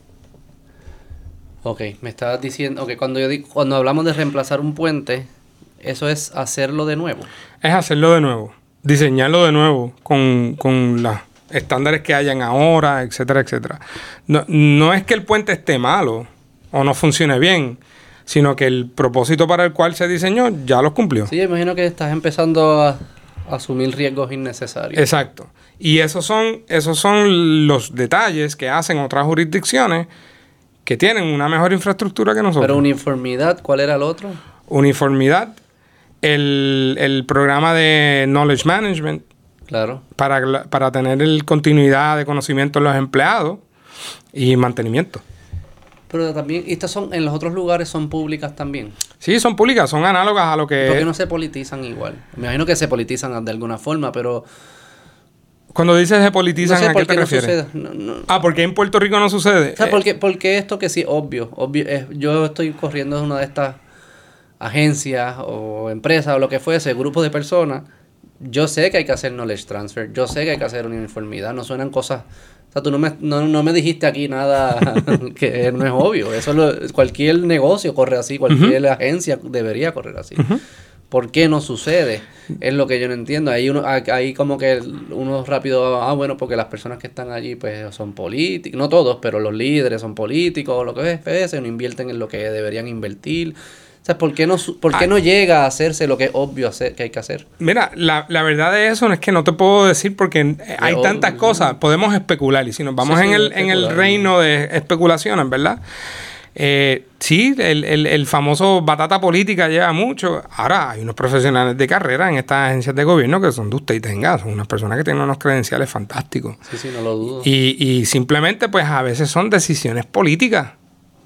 Pero ¿por qué eso decisiones no pasa en otros lugares? Por ejemplo, pues, pues porque, porque no hay una cultura como la hay aquí en Puerto Rico. En otras jurisdicciones de Estados Unidos, porque, porque usamos Estados Unidos, porque, el, porque somos parte de ello, ¿verdad? El político allá hace campaña, paraban una luz con un letrero diciendo, Dios, aquí te ponen una caravana. Y eso pues está bien, porque eso es fine. Yo no tengo ningún problema con eso. Ahora, cuando allá votan en las elecciones para los alcaldes, senadores y todo, ellos también allá votan por el comisionado de la policía, por la secretaria de educación. Ah, son puestos electivos. Son puestos electivos. ¿Entiendes? Y la Los de respons- infraestructura también. eh, en algunas jurisdicciones no, otras están empezando a nivel municipal. Ah, sí. Están empezando, en- eh, por ejemplo, en la Florida, sí. Mm. Algunas de esas sí. director de carretera, algo así. De carretera. Un cargo electivo. Ah, wow. No son appointed by the governor. Y eso pues tiene una influencia porque el tipo quiere estar allí porque, porque quiere. Sí. No es una compensación quizás y no, no, no estoy, no estoy entrando en ese reino no de, es político. de que haya la pasado. No debería ser política. Es que- A- aparte de alguna, como que poder un viaje filosófico que pudiese descifrar como un alguien de derecha izquierda su política carretera diferiría, pero en realidad es que eh, forma práctica la, la, la, la política carretera es la misma. Em, que haya Los costos, ya las los- tenemos, es que funcione. La infraestructura de no estamos ni transportación- construyendo ni tantas carreteras nuevas. ¿no? la, la infraestructura de transportación es una infraestructura que siempre va a tener que ser subsidiada. Nunca va a ser autosuficiente. Porque tú por, por mandato, por ley, tienes que proveer algún sistema para mover transporte. Punto, se acabó. Ahora, el, el que sea en una carretera privada o sea en una carretera como lo, por ejemplo, versus la autopista y la número 2, pagas el peaje o no, o coges el carril eh, dinámico que pagas más, pues eso son opciones que tú las haces en, en diferentes proyectos. Pero el simple mero hecho de que existan, imagínate ahora mismo que tuviéramos todavía tirándole a los chavitos allí en, en los peajes como eran en los 90. Eso está cool porque tú los tirabas y los contabas. Y los eh. contaba y no soltaba a los chavitos pretos y se iban ahí chipito, Eso se chipito. nítido, era- había algo raro. Pero anyway, esos son, esos son las- lo- los cambios que hacen. A, a nosotros nos falta mucho en, cuando estamos hablando del, del- del proceso de evaluar el permiso. Proceso de evaluar permiso es un proyecto serio. Debería de tener como mínimo siempre la alternativa de no hacer nada. Y a veces yo veo en las noticias aquí que hay gente que están protestando, ah, se, se consideraron estas opciones y la opción de no hacer nada. Y lo critican y tú te quedas como que, mira, no. Científicamente quizás la solución es más mala que el, que el, que el problema. ¿En qué aspecto tú dices? Eh, muchas veces eso se, se nota eh, cuando estamos hablando de control de inundación o impactos en cuestiones de carretera. Siempre se ha hablado convertir expreso la número 2 entre Atillo y Aguadilla, Aguadillo y Mayagüez. Y hay, y hay unas opciones. cuando se hizo en el sur, no se hizo, este, la conversión se hizo con elevado. No se pusieron peajes. Hubieron menos impacto. ¿Cuál es, cuál es, ¿Cuáles son los pros y los cons de hacer esa extensión de la de Arecibo hasta, hasta? Pues no tengo todos los detalles, pero lo que, lo que hemos visto es que se iban a haber eh, impactado ciertas vaquerías y además de eso, ahí está la zona cártica, parte de la zona cártica del, del- del norte. Y pues ahí pues no, no se puede hacer. Ahora, si tú lo, si el problema, en vez de No se convertirlo puede hacer por qué. Mm, por los impactos ambientales que pudiera tener. Lo de los acuíferos. Lo de los acuíferos, la industria del- del- de la leche, del ganado, las vas a ver severamente afectadas porque pues todo el mundo sabe que aquí en Atillo es donde hay más ganado. Eso no hay que discutirlo. Y si tienes la carretera, la afecta. Y le afecta. De una manera u otra lo va a afectar. Pero si tú ese problema lo rompes en, en tramos y por ejemplo te coges de Atillo a Camuy, haces dos o tres elevados, te bajas de la 22, eh, le pones un elevado ahí en la luz del Buen Café donde está este Sam's, eh, Home Depot, haces otro elevado más abajo y te tiras dos o tres elevados por ahí, resolves ese problema. Tiene flujo constante Que sí se puede hacer algo. se pudiera hacer algo, entonces ya más allá donde estés, este, después que pasas Camuy, pues entonces ya tú pues, puedes ir bajando un poquito Y más. eso es una pregunta técnica para ti. Luego la pregunta pues, económica y política, pues eso es otra cosa. Sí, eh, eh, eso, esos tramos tú los tienes que ver dependiendo de los carros, ¿no? Yo tenía un profesor en la universidad que nos decía que los carros ni se crean ni se destruyen. Los carros pasan de un punto a otro y es porque nos enseñan a contar carros. Y literalmente para hacer estos estudios tú te tienes que sentar con una tablita. La tablita tiene una flecha y hay un grupo de 6 o 8 personas y cada persona tiene asignado un carril. A los 15 minutos, ¿cuántos carros pasaron? ¿Cuántas motoras pasaron? Y tú los ves. Nosotros nos, nos poníamos a vacilar carro, carro, motora, carro, carro, motora, truck. Pero eso no hay con drones y eso no se puede hacer ahora. Que- Hay diferentes métodos. Sí, Sí, sí. tú sacas es fotografías. para contar el flujo, para Para contar los flujos. Entonces tú los haces por la mañana de 5 a 7, lo haces de 11 a 1. Y entonces tú sacas cuál es la hora promedio, la hora pico y la dirección pico. Por ejemplo, todo el mundo sabe que en el área metro en la mañana el tapón es hacia San Juan. Sí. Hacia Cagua no coges tapón. ¿Eh? Y eso, eso son direcciones. Y en, y en ese aspecto, pues son problemas técnicos. ¿Cómo, cómo tú puedes resolver, por ejemplo, el problema de, la, de las inundaciones costeras? Quizás a lo mejor lo que hay que hacer es expropiar. Y por eso no se hace. Háblame de eso, va a cerrar aquí porque el calor está cabrón. y después cuando vuelva Sí. hablamos de, de- yo, me, yo voy a estar aquí un par de días más. Lo podemos repetir en otro momento. hablamos de electricidad. Mira. Pero lo de la, lo de las construcciones costeras y todo Las el problema de las peleas de playas y qué sé yo qué. Las playas son del pueblo. Las playas es patrimonio del, del pueblo. Yo me recuerdo de estudiante, yo trabajé en un proyecto con una profesora en uno de los fuertes aquí, que está en una jurisdicción que en aquel momento era bien problemática. Estamos hablando de San Jerónimo. San Jerónimo está enclavado allí, está cerrado. San Jerónimo se supone que esté abierto y que la persona o la entidad que lo administra, entiendo que debe ser el Caribe Hilton, eh, le tenga acceso al pueblo. El acceso a las playas es pública.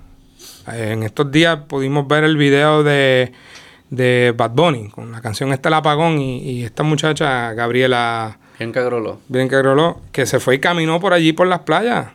Y eso es real, eso es real. A ti te, a ti te pueden prohibir en este, en este, por mi propiedad, tú no vas a pasar. Eso, eso es legal. Es legal que te prohíban el paso, el acceso a la playa. No es, no, es que te, no, es, no es que te prohíban el acceso a la playa. Es que le corresponde al gobierno crear el acceso a la playa. Claro. Es un problema que el gobierno es quien tiene que hacerlo. Porque las playas son patrimonio del pueblo. Y si tienes que expropiar, de la misma manera que expropias por una carretera, expropia para que le deje a la playa. Yo, lo que pasa, ahí yo no estoy de acuerdo, pero... lo, eh, lo que pasa es que nadie quiere hacerlo por las es como- razones que Es sean. caprichoso eso, como que Sí. el acceso a la playa. Entonces, ¿qué- Eso es ¿cómo, como- tú, ¿cómo tú vas a a mí no me gustan las playas. Exacto. Ah, Porque eh, que me den acceso a otra cosa. No, no quiero ese derecho, dame otro. Está bien, pero, pero como gobierno te toca hacerlo. Porque es tu responsabilidad. Mira, hace un... hace Sí, un- sí, sí, pero eso de empezar a expropiar para que darle acceso a las playas a las personas. ¿Por qué no? Bueno, depende. cómo- si se construyó ilegalmente, no tengo problema. Pero si desde el principio Pues pasó se por un construyó- proceso y fue aprobado por unos permisos, pues como Pero, pero si en aquel momento... expropiarme la propiedad o hacer un... ¿Sabes? Si tú vas a hacer un camino, pues eso es otra vez. Pero expropiarme la propiedad. Si, si en un momento dado, si en un momento dado se pensaba que era algo bueno y de la noche a la mañana es malo. La cagó el que pensó que era bueno, pero no Y- me vas a quitar la propiedad. Ya, Pero hay que corregir por lo menos para que no se siga pasando. pues cómprame la propiedad. Está bien, eso es lo que me refiero no me con... la expropies, pero no me obligues a vendértela tampoco. Es Bueno, distinto. eh, eso, eso es un precio justo y razonable. Sí, pero no me de eso es obligues. que se basa. No, no, de eso es que se basa. Ahí yo, no, no, no, no, no. Pues Eso ahí me da un, no. O sea, como que yo tengo una propiedad, yo hice una transacción legal, yo no rompí Sí. ninguna ley y la Sí. tengo. Tú no, tú venir a quitármela por la fuerza, porque eres el gobierno y puedes. No, eso para mí no, eso no está bien. No, aunque no te, Aunque sea para el bien común, el bienestar de todos. para demostrar que sea bien común, hay, debe haber un estándar bien alto. Y acceso a la playa no es un... Yo estoy de acuerdo contigo. O sea, Yo- no- eso, no es- no eso es lo podemos, suficiente. eso lo podemos hacer Si es porque para lo ser un- el único lago que nos va a dar agua para todos, lo que fuese, pues ahí yo te digo, pues sí, pero probablemente tú me vas a dar un precio que yo no voy a poder dejar en la mesa porque es tan... es, es probable. que es es probable. tan alto, pero- Mira, la manera. Hay que ser cuidadoso de eso, como que no, que no sé, y sé que tú no lo estabas haciendo, pero que no se use el bien común como una carta blanca a hacer lo que, te, lo que el Sí. gobierno le salga a los cojones. Sí. Porque qué es bien y qué es común. Exacto. Eh, mira, eh, yo tuve un caso en Rincón que vinieron a, a buscar ayuda. Era un condominio que tenía un problema con una piscina. Tres más, tres localidades más abajo de, del famoso proyecto de Rincón. Sol y Playa, que Sol y Playa, que estuvo la Ajá. tortuga y todo lo demás. La. Y cuando yo miré los planos, yo dije, déjame ver aquí, porque aquí el agua está frente a la, a la, a la piscina. Y originalmente, 20 años atrás, ellos tenían canchas de voleibol al frente. De la piscina. El voleibol, estaba la arena. y- ¿Qué metió. pasó? Pues, no protegimos las costas. La gente no le hace caso al cambio climático, se creen que eso es un show.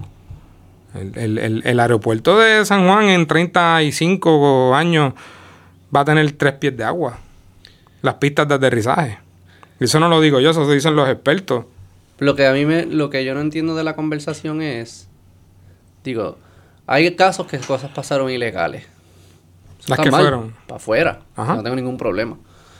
Hay cosas que se hicieron legales hace tiempo que hoy en día no fuesen legales si se fuesen a hacer. Eso Correcto. es distinto. Eso, es pa- eso- Debe de haber un grandfather, una, un grandfather Sí, sí, eso in, es y eso sí, distinto. Y es- eso pasa con muchas Y cosas. eso es política pública, eso se puede hacer de esa manera. Claro. Ahora, pues tienes que parar, de este momento en adelante no se puede. Claro. Lo otro es, sabemos que la tendencia es que está subiendo el nivel del mar y está erosionando las costas y lo vemos con lo vemos con data, lo vemos con ejemplos, con anécdotas, no, no, no sé cuántas veces más hay que verlo. Lo sabemos desde el 45, 47, desde Lo antes sabemos. del Estado Libre Asociado hacerlo. Eso se ata a una, a una conversación internacional del calen- calentamiento global. Yo creo que no importa lo que nosotros hagamos en Puerto Rico en términos del calentamiento global, el nivel del mar va a subir. Eh, Es, es más importante lo que haga China que lo que hagamos nosotros en términos de cu- que cuánto carbón emiten y todas estas cosas, porque somos tan... O sea, nosotros, el nivel del mar que afecta a Puerto Rico no es producto por lo que ha hecho Puerto Rico, es por lo que ha hecho todo el mundo entero. ¿Verdad? El nivel del mar sube por, por lo, de, lo de los hielos que se derriten en, en los polos y otras... Bueno, no, no es eh, todo culpa sí, nuestra. Sí, o sea, que no todo... Sí, no. Lo que me refiero es que ya la conversación en Puerto Rico tiene que tener un, un- un gran por ciento que es de mitigación. Ya va a subir el mar. ¿Qué hacemos para que no afecte la infraestructura costera? Y esa conversación es distinta a la de energía renovable y todas Sí, estas cosas. Son sí, sí. cosas distintas. Yo no le llamaría, yo le llamaría mane- eh, manejar el riesgo. Perfecto. Pero que es, es una conversación separada, Separada. a la de emisiones.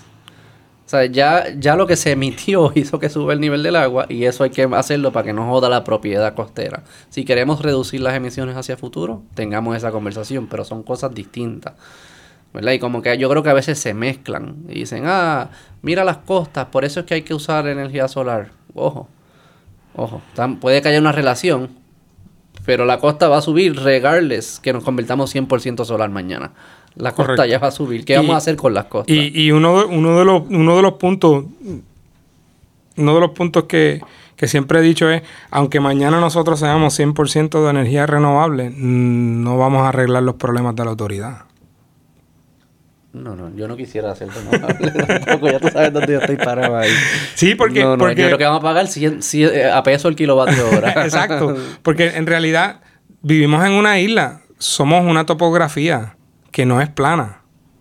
Van a haber campos y los campos van a ser campos, van a seguir siendo campos. Tú no puedes pretender tener Plaza Las Américas en el Cerro Punta. Y eso es algo que como cultura lo tenemos que entender y lo tenemos que vivir. ¿Y qué significa eso? ¿Qué impacto tiene eso? ¿Qué impacto tiene eso? Que, que en el proceso de permisos tú tienes que fiscalizar el que no te metan en el- la parte de arriba de una montaña un hotel. Porque te estás alterando el paso de las aguas. Estás alterando la cuenca y al alterar la cuenca estás alterando los sedimentos y al alterar los sedimentos alteras los lagos y al alterar los lagos tienes problemas con el agua, tienes problemas con la luz. Es un efecto dominó. Sí, un sistema. Es un sistema. Por eso es que el problema de Puerto Rico en la infraestructura hay que atacarlo de muchos frentes a la misma vez porque todos están ligados. ¿Nunca se ha pensado que haya un secretario de infraestructura? Eh, la ACE lo propuso no un secretario, sino un comité de trabajo que esté integrado con varias organizaciones. De hecho, y me, vas a- me has escuchado hablar mucho de la ACE porque es una de las organizaciones que trabajo voluntariamente, al igual que con el Colegio de Ingenieros, ¿no? Eh, la ACE tiene ¿Qué es lo que la hace? La- American Society of Civil Engineering. Este, y la ACE pues, sacó el, el Infrastructure Report Card en el 19 y el Colegio de Ingenieros tiene Infraestructura 2030. Lo mismo. Lo que pasa es que acá pues es el Colegio de Ingenieros y el de acá pues es el de la ACE. Y dicen lo mismo. Es que hay como que hay la visión sistemática es lo que es importante aquí. Hay que todo el mundo nadar en la misma dirección y dejar... Porque yo puedo hacer cosas que para mí tengan sentido, si yo soy de energía, para mí tienen sentido, pero a la misma vez me estoy clavando al del agua, que entonces me va a afectar, ¿sabes? Afecta obviamente a mi cliente, porque es el mismo, pero también afecta a mi capacidad de futuro, lo que sea, como que todo esto es bien integrado. Eh, aunque, aunque para movernos en la dirección correcta, yo entiendo que lo primero que debemos de hacer es manejo de conocimiento. No hay más nada. ¿Por qué? Porque debido a la crisis económica, muchas agencias gubernamentales o han despedido empleados, que fue lo que pasó hace 10, 12 años, o han reasignado empleados de carreteras a hospitales, digo, al Departamento de Salud y viceversa, ¿no? Y ese knowledge management no lo han hecho bien eficiente y eso lo que hace es proveer un, un servicio deficiente al- a la ciudadanía. Pero es que lo que yo no entiendo es por qué lo manejan mal. O sea, porque no estamos... Una cosa es que lo manejes bien y tengas malos resultados inesperados por lo complejo de manejar estas cosas. Eso yo lo entiendo. Pero las cosas que tú me dices son cosas que yo es obvio. Yo necesito ser un experto en, nada de esto para saber que obviamente hay que, tiene que haber knowledge transfers, tenemos que estar en la, la- más altas, los más altos estándares, tenemos que ser, tener eh, protocolos y políticas y que se sigan y regularnos nosotros mismos. ¿Sabes? Como que esto no, no, no suena muy... eh, especialmente si ya tienes las mentes técnicas, que eso es lo más difícil, tener las mentes técnicas que entiendan todas estas cosas y las ideas. Una vez tú tienes eso, lo demás es crear una buena organización para maximizar esas mentes. Pero hacemos lo opuesto y lo que eso es lo que yo no entiendo por qué sucede. Hay, hay conversaciones que se pueden tener en, en, en cierto- en ciertos lugares, ¿no? Y con eso me refiero a, por ejemplo, en, casa siempre somos bien abiertos a, la opinión pública, ¿no? Y al, que llega, siempre le, pues, le hacemos la pregunta difícil porque es algo que nos apasiona, ¿no? Y hubo, hubo un invitado una vez que nos dijo, los problemas de Puerto Rico se remontan a la ley Jones y a la ley Foraker. La ley Foraker fue la que empezó a crear el gobierno de Puerto Rico. Allá en los tiempos de todavía eran americanos, ¿no? Y sentó las bases para uno los escoges tú y uno los escojo yo. Llegó la ley Jones y dijo, todos los escoges tú. Y nosotros veníamos de una sociedad civil española con un sistema de leyes diferente, porque el sistema de leyes de nosotros es basado en código civil. No es como lo... ¿Cuál es el de Common law. Common law. No tiene clavado. Odios españoles. Entonces, entonces ¿qué pasa? De- de- en ese momento ¿Cuál es la histórico? ¿Sabes la diferencia principal entre esos dos? eh, todas las leyes están escritas versus si afecta, pues entonces hacemos una ley. Como lo es como más como evolución. Es lo que hablamos. Es más basado en la evolución. En la evolución, en el, en el precedente, aprendiendo. precedente creo que se dice. Y, el, y como es civil es el diseño perfecto. Exacto. Yo voy a diseñar la sociedad. Exacto. Entonces, en ese momento de esa coyuntura histórica, en Estados Unidos estaba pasando por la Gran Depresión. Y para salir de la Gran Depresión, usaron economía keynesiana, donde el gobierno compra todas las cosas y es el mayor suplidor. ujú. Ok. ¿Qué le pasa a Puerto Rico? ¿De quién es la luz? El gobierno. ¿De quién es el agua? El gobierno. ¿De quién era la telefónica? El gobierno. Ese modelo keynesiano, donde el gobierno es quien provee todo, por eso es que el gobierno es el empleador número uno en Puerto Rico. Pero que en Estados Unidos también pasó la... No. se- después se salieron de ese modelo. Ah, La so- compañía de la compañía eléctrica de, por ejemplo, la en la Florida hay como 5 o 7 compañías de eléctricas. de transmisión. de, de transmisión, distribución y generación En el mismo lugar. en el mismo lugar. Hay una planta nuclear, Yo estoy aquí, hay una planta en nuclear. Santurce. Ajá. Y yo puedo escoger quién me transmite la energía. Dependiendo de donde tú vivas, puede Pero hay ser lugares que sí. sí, JEA Que tengo alterna más de en una el alternativa. norte y en el sur eh, Florida Power. Claro, pero depende de donde vivas, estás obligado a usar esa. No necesariamente porque cuando yo vivía en Minnesota habían dos compañías. Tú escogías cuál. Y había Al igual que escogías cable.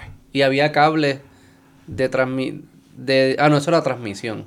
Tú escogías transmisión. o Distribución. Y había cables de distribución que llegaban los dos a tu casa y tú escogías "Ah, este año. con Conéctame este". tú. Yo pregunté eso aquí el otro día y nadie- me dijeron que no, eso no se puede porque se ve feo. ¿Y cómo que se ve feo? Si funciona. Yo prefiero que La se vea inversión la hace alguien y le da el contrato a administrar a otra. Ese cliente se quiere ir contigo porque los reyes son tuyos. Las torres de comunicación aquí. Tú me vas a decir a mí que, este, la ¿por qué tú le compras la licencia a la, a la FCC? Para poder operar en ese espacio. O sea, que fuese.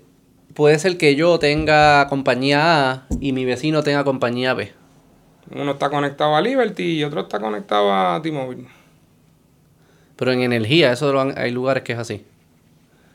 Y son dos cables de distribución distintos. Para la próxima vez que vengamos te traigo los ejemplos. Para que lo veas. Ah, vamos a hablar de eso, porque eso es... Sí. También, Entonces, entonces eh, eh, Sí, volviendo, volviendo al tema de la ley Pues, Johnson, se, se- se eh, puso público. es Lo que tú dices, que tu problema es que fue, se quedó público. se quedó público. Pero ahora estamos tratando de que no sea público y está haciendo un revolú. Exacto. Porque estamos acostumbrados a que eso sea lo único. Y claro, está este sentimiento de que eso es de nosotros y que nosotros y que el de afuera no venga. Y esos son temas bien válidos. Pues vamos para la próxima, porque ya me está dando demasiado calor. y vamos a hablar de, de, de Luma, que es quien nos obliga a tener una parte 2. Gracias, Luma. Este, eh, ¿Cómo entonces se ve, cómo se vería la transición a un sistema que funcione? Podemos hablarlo de energía, ya hablamos un poco del agua, podemos hablar de distintas infraestructuras, pero me gustaría también enfo- enfocarlo bien en energía, porque es bien cercano a las personas. Este, lo que yo te conté, comenté cuando hablamos por teléfono fue que yo trabajo de otras, otras industrias de, tele- de, de infraestructura, en telecomunicaciones, ayudando a un cliente. Y mucho lo que veíamos es que era lo mismo, muchos palchos por mucho tiempo, muchas curitas aquí, allá, aquí, allá.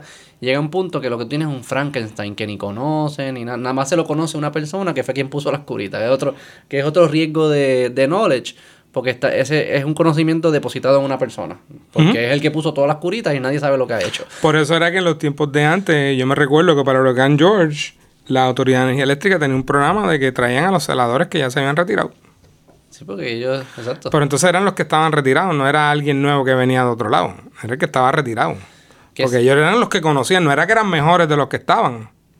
Pero hay un elemento de Es que tenían el conocimiento y eso era el diferenciante. Pero hay un elemento de que es conocimiento porque yo conozco esta área mejor que tú.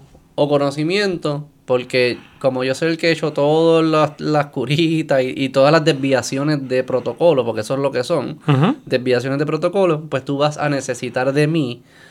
Pero es porque yo fui negligente al principio, ¿entiendes? Como yo creé mi propia necesidad, porque yo fui haciendo la, la ¿cómo? No debo decir chapucería, la, pues sí, chapucería lo voy a decir, las chapucerías por mucho tiempo. ¿Entiendes lo que te digo? Son cosas Yo, distintas. yo le llamaría el remedio. El remedio inmediato, De emergencia que pasó para poder cumplir. Sí. porque no sabemos. No me salía la palabra. Sí, no, sí, sí, sí, no, no, no, porque pues, también hay, hay, hay que. hay- Pero había chapucerías también. Sí, sí, claro, es como Pero todo, sí, ¿no? no, vamos a asumir Pa- mala intención. Plantas que se conectaron y no tenían ground. No voy a asumir mala intención. Son personas que están resolviendo el momento. Tratando y- de dar lo mejor. Y lo único que tenían para resolver era la curita. Pues le pongo la curita. Le pongo No la tengo- curita, no pero una tengo- curita aquí, una curita allá, una curita allá, se va una curita, se van todas las curitas. Y eso crea dos problemas. O crean muchos problemas. Pero dos se me ocurren. Uno, tienes un sistema que está lleno de curitas ahora. Que cuando alguien Que es nuestra realidad. que cuando alguien se sienta en la oficina a hacer estrategias y está usando planos, sus planos ya no reflejan lo que verdaderamente Correcto. está allá afuera. Eso es correcto.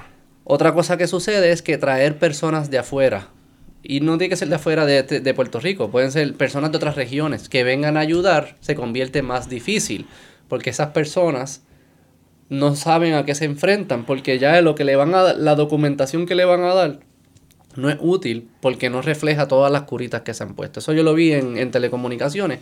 Era imposible que viniesen personas del oeste a ayudar personas del este. No es porque no se sabían las calles, porque eso tú lo puedes de alguna forma remediar con mapas o con varias iteraciones. Es porque no sabían, mira, que el plano me dice que el, que el nodo, que es donde llega la señal, que el nodo está aquí, pero el nodo ya no está allí. Y salió un técnico, ah, no, fue que yo lo moví hace tres años, yo lo moví para hasta acá, porque pues ahí es que yo lo empaté, qué sé yo qué. De repente se convierte imposible que alguien te ayude, porque está todo en tu cabeza. Pues eso fue lo que, cuando yo entré en Algo telecomunicaciones... simple como knowledge management. Claro. Cuando yo entré en telecomunicaciones, parte de la cosa que dijimos es, tú quieres arreglar esto de verdad, vas a tener que sacar todas las curitas. Y eso es lo parecido, mi esposa es doctora, y lo estaba hablando con ella ahorita, y me dice, eso es como un cold turkey. Cuando alguien que es, es adicto a una droga, tú le dices, ahora sí que viene el infierno por un par de días, pero después, entonces podemos encaminarnos. Sacar las curitas produce ese dolor. Y lo que yo quería conversar contigo era, cómo yo sé como, como consumidor desde afuera, no experto, y estoy viendo todo lo que está sucediendo, No, lo, no relacionado al huracán, pero en- antes del huracán. Como yo sé que no es que estamos en cold turkey, que es cuestión de que se están saliendo las curitas y ahora vamos a empezar a, a reconstruir, y como yo sé cuándo es que en verdad me están, lo están haciendo mal. Porque desde afuera yo no sé medir, espérate, ¿estamos, ¿estamos en el camino correcto o no estamos en el camino correcto? Porque no siempre que se siente mal significa que no estamos en el camino. No, y, es lo cierto. Mira, eh, a mí me gusta mucho traer el ejemplo de la, del, del aeropuerto, Aerostal. Desde que Aerostal tomó control del aeropuerto, la mitad del aeropuerto está cerrado, pero tienen la misma cantidad de, de vuelos. Entonces, ¿qué pasó con el otro lado del aeropuerto? Ya no nos necesitamos. ¿Quién le da mantenimiento? Ellos son responsables de él. Tenemos más capacidad. Pero entonces vamos a atender el problema de las pistas. Reparar las pistas para entonces volver a traer más vuelos.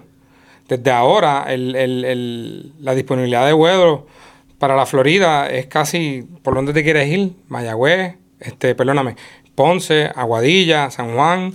Aguadilla tiene vuelo directo a Orlando con dos o tres líneas aéreas. En Ponce también hay vuelos directos. San Juan también. Eh, vuelos directos a Colombia. Hay de temporadas que vienen a España. Sí, está bueno. Sí, ahora pagas un poquito más ¿En dónde, dónde lo pago? ¿En el pasaje? en el pasaje. Pero es que eso, es en, en un eso tú ni te das cuenta. Porque tú no sabes cuánto hubieses pagado. Exacto. Uno no está pa- comprando pasajes todos los días como para darse cuenta de eso. Pero, pero, te- pero, ¿por qué no te das cuenta? Porque el servicio es de tan alta calidad que no te das cuenta. No, yo creo que no te das cuenta porque no le- le- las transacciones son tan separadas que uno ni sabe.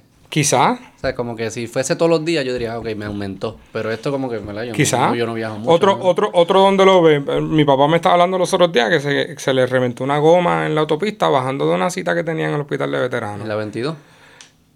Se pararon a ayudarlo. Sí, eso es distinto. La 22 se, eh, se nota la diferencia. ¿eh? En la 22. Pero entonces, ¿por qué en algunas APP Pero no- porque no en logra? electricidad no ha pasado. Digo, No ha que- pasado. digo porque yo no sé si es que. La, la gran pregunta es si va a pasar o no va a pasar. Para mí que está pasando. Y eso es. Ok. Para mí que está pasando Vamos a ahora mismo. Esa debe ser la próxima conversación. ¿Por qué tú me dices con confianza, yo creo que está pasando? Porque desde afuera, para muchos, no parece que está pasando o no sabemos decir si está pasando o no porque no sabemos cómo se ve. Eso es algo que no nos supieron explicar o no, no se intentó o no se explicó. Que es decir, mira, estamos aquí que no estamos bien, nadie está contento y queremos llegar acá arriba. ¿Ok? Y de aquí a acá hay una trayectoria, ¿verdad? Y esa trayectoria es bumpy, no es una trayectoria lineal, ni se llega de un día para otro y qué sé yo qué. Y hay ocasiones que puedes sentir que estemos bajando, pero es porque estamos haciendo lo correcto para empezar a subir. ¿Cómo yo desde afuera puedo saber si estoy en la trayectoria correcta o no estoy en la trayectoria correcta? ¿Lo discutimos? Eso es lo que es, esa es la, para mí, Mi, mi la opinión, gran mi opinión es que sí, y lo hemos visto así a simple vista, es triste que la gente en el, en el particularmente en el suroeste de Puerto Rico, mm, a- Guánica está al 100% sin, sin luz. Al 100%, Guánica. Y es triste. ¿Guánica es menos importante que la gente de San Juan, Bayamón? No, Obviamente que no. sí. No. Pero, lo- pero la, Obviamente infra- que no. la infraestructura, la infraestructura No. La infraestructura que nosotros tenemos primordialmente favorece el área norte de la isla. Pero ¿por qué tú dices que tú, que tú dices, sí, yo creo que estamos en el camino correcto? Estamos en el camino correcto por lo que, la- lo que los ojos míos han visto aquí, por lo que mis clientes han llamado y me han solicitado servicio. Vamos a, Explícame eso. Vamos a empezar por esa. El que alguien te llame a ti preocupándose de que se le cayó un palo en el pedestal y quiere saber si él necesita informarlo o no, para que cuando vengan a conectarlo tengan el tornillo o tengan la pieza o él lo tenga disponible para que alguien en el vecino se lo, se lo, se lo instale. Porque después de George, en mi casa la luz se tardó tres meses en llegar. George fue cuándo, en qué año. El 98. Mm. Se tardó tres meses en llegar. En Utuado. Tres meses. Porque se cayó una línea principal.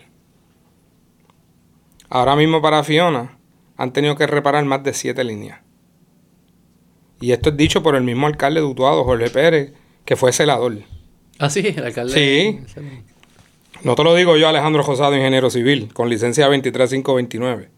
Eso lo dice el alcalde, que fue celador. Entonces, tú dices, contra, si para una línea se tardaron siete meses, para siete, ¿cuántas se van a tardar? Ya la, más de la mitad del pueblo todo tiene luz y apenas van 10 días. Cuando tú miras esa métrica, tú dices, wow. ¿Y qué hicieron distinto para poder hacer eso? Pues la realidad es que no sé. No, no me voy a meter aquí a inventarte algo. Por, Sí, sí. Porque en la realidad es que no sé. Yo sé que han habido, estos ojos vieron, anoche mismo en el sector El Colcho, una brigada que fue a reparar un cable. Hicieron la conexión, no prendió. Fueron a buscar a otra solución. Hay que conectar aquí. Hay que cambiar el cable. So, el trabajo que hicieron aquí lo tuvieron que volver a repetir. ¿Y por qué fue? Porque alguien lo había cortado. Tú Porque alguien lo había cortado en un derrumbe. Cuando el gobierno le dice, por favor, si van a limpiar, hagan lo mejor que pueda, pero no piquen los cables porque se van a tardar tiempo, le están diciendo la verdad. No- esa falacia o ese pensamiento de que el gobierno siempre miente es algo que nosotros tenemos que cambiar. Una vez nosotros logramos cambiar esa parte, podemos ver la luz al final del túnel. Y eso es algo que nos va a costar trabajo porque el gobierno nos ha mentido por muchos Es algo que años. se gana, la confianza se La gana. confianza y se, se, gana. pierde bien fácil. Eh, Exactamente. Es, es como cuando tú tienes un padrastro en una casa y hay dos niños. Mira, eh, las cosas deberíamos de tratar de hacerlas de esta manera. No, tú no eres mi papá. Es una, es, una, es una confianza de esa manera. Cuando esas cosas pasen, al final del túnel va a haber luz. Y vamos a poder entender. Porque, por ejemplo, eh, en el pueblo de Utuado, vamos otra vez al pueblo de Utuado, la urbanización San José.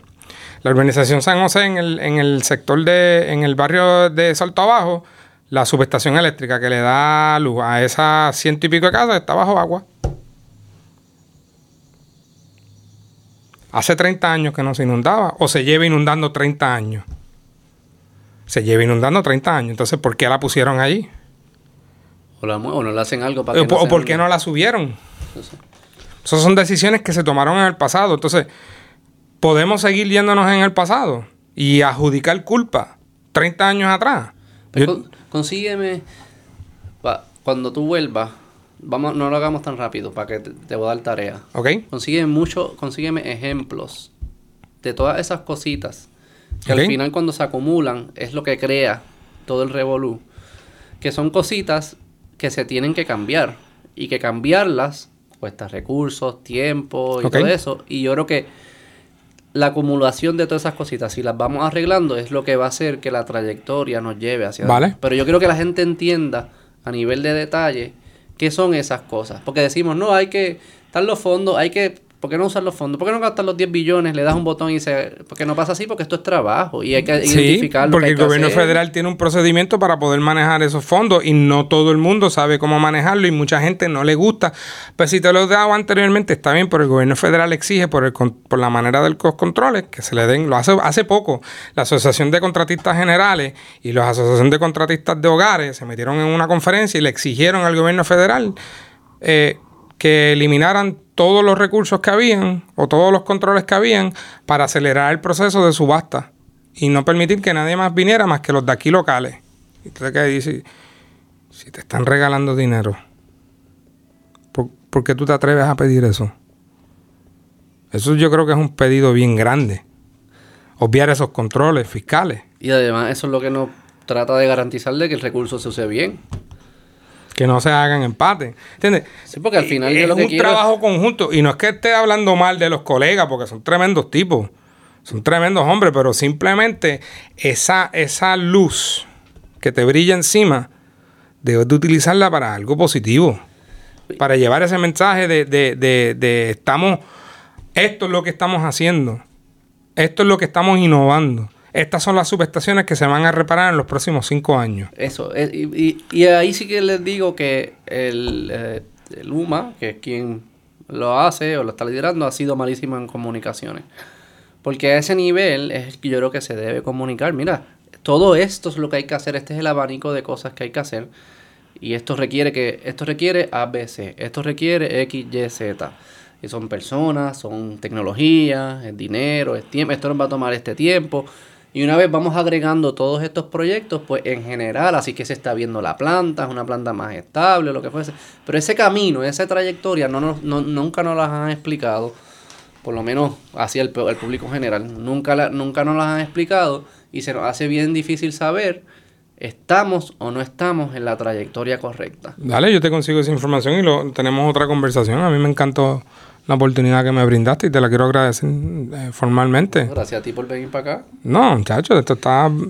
Y Por la maceta. luz, se fue la luz cuando Estamos- estamos, esta- hablando de infraestructura. es que Sí, esto es Dios parte sabe de la, lo que hace, Sí, ¿eh? esto es parte de la realidad que uno que uno vive, ¿no? Y pues eso para que los demás la gente lo vea, que lamentablemente así es que se trabaja aquí en Puerto Rico.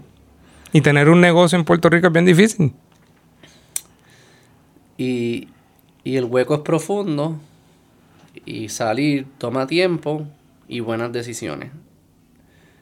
Nos podemos encojonar todo lo que querramos, pero si tomamos malas decisiones, no vamos a Yo te puedo hueco. decir, yo te puedo decir, porque pues para mí eh, es un poco fácil decirte, el secretario de Transportación y Obras Públicas es uno de los mejores tipos que tú vas a conocer siempre. Y el encargado de la división de puentes de Federal Highway, Cristóbal Afanador, ese tipo desde tercer grado lo conozco. Y Ángel Alicea, el director de diseño de la Autoridad de Carretera, excelente hombre. Da clases en la Interamericana, fue colega mío en Mayagüez, estudiamos juntos, trabajamos juntos en el Colegio de Ingenieros. Excelente tipo. Hay personas expertos en la materia en los lugares que deben de estar. No hay un problema con eso.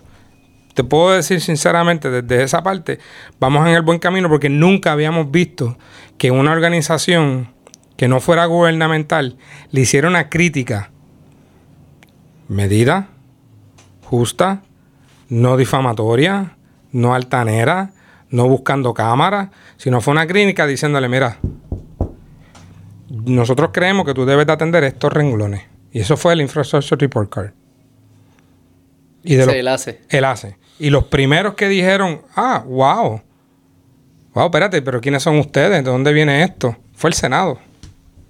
El Senado se comunicó con esa organización y de la Comisión de Infraestructura, Tecnología y todo lo demás, le envía a la ACE, al Colegio de Ingenieros y a otras organizaciones afín todos los proyectos relacionados a infraestructura. Desde conectar el aeropuerto vía Guagua con el terminal de, del tren urbano que está en Sagrado Corazón, hasta otro guagua que conecta al Bío San Juan, hasta un carril que se tiró en Caguas hace poco. Ujú. Todo eso. Eso que tú estás. ¿Vamos por el bien camino? ¿O es que simplemente el, el poder decir que le di a esa organización para que me diera input me hace lucir bien a mí? Yo creo que el compromiso es genuino. No sé. Y nosotros nunca habíamos visto este tipo de envolvimiento, porque desde que yo me gradué de Mayagüez en el 2008, hemos tratado de, de ir por este camino. Y ahora, ahora, es que yo puedo decir, wow, las cosas se están moviendo en esa dirección. Espero que sea el caso. No, lo, lo podemos seguir hablando y dialogando, no hay problema con eso en, en, en uno, otro momento cuando tengamos un poco más de comodidad. Dale, gracias Alejandro. Gracias a ti, Beto. Bye.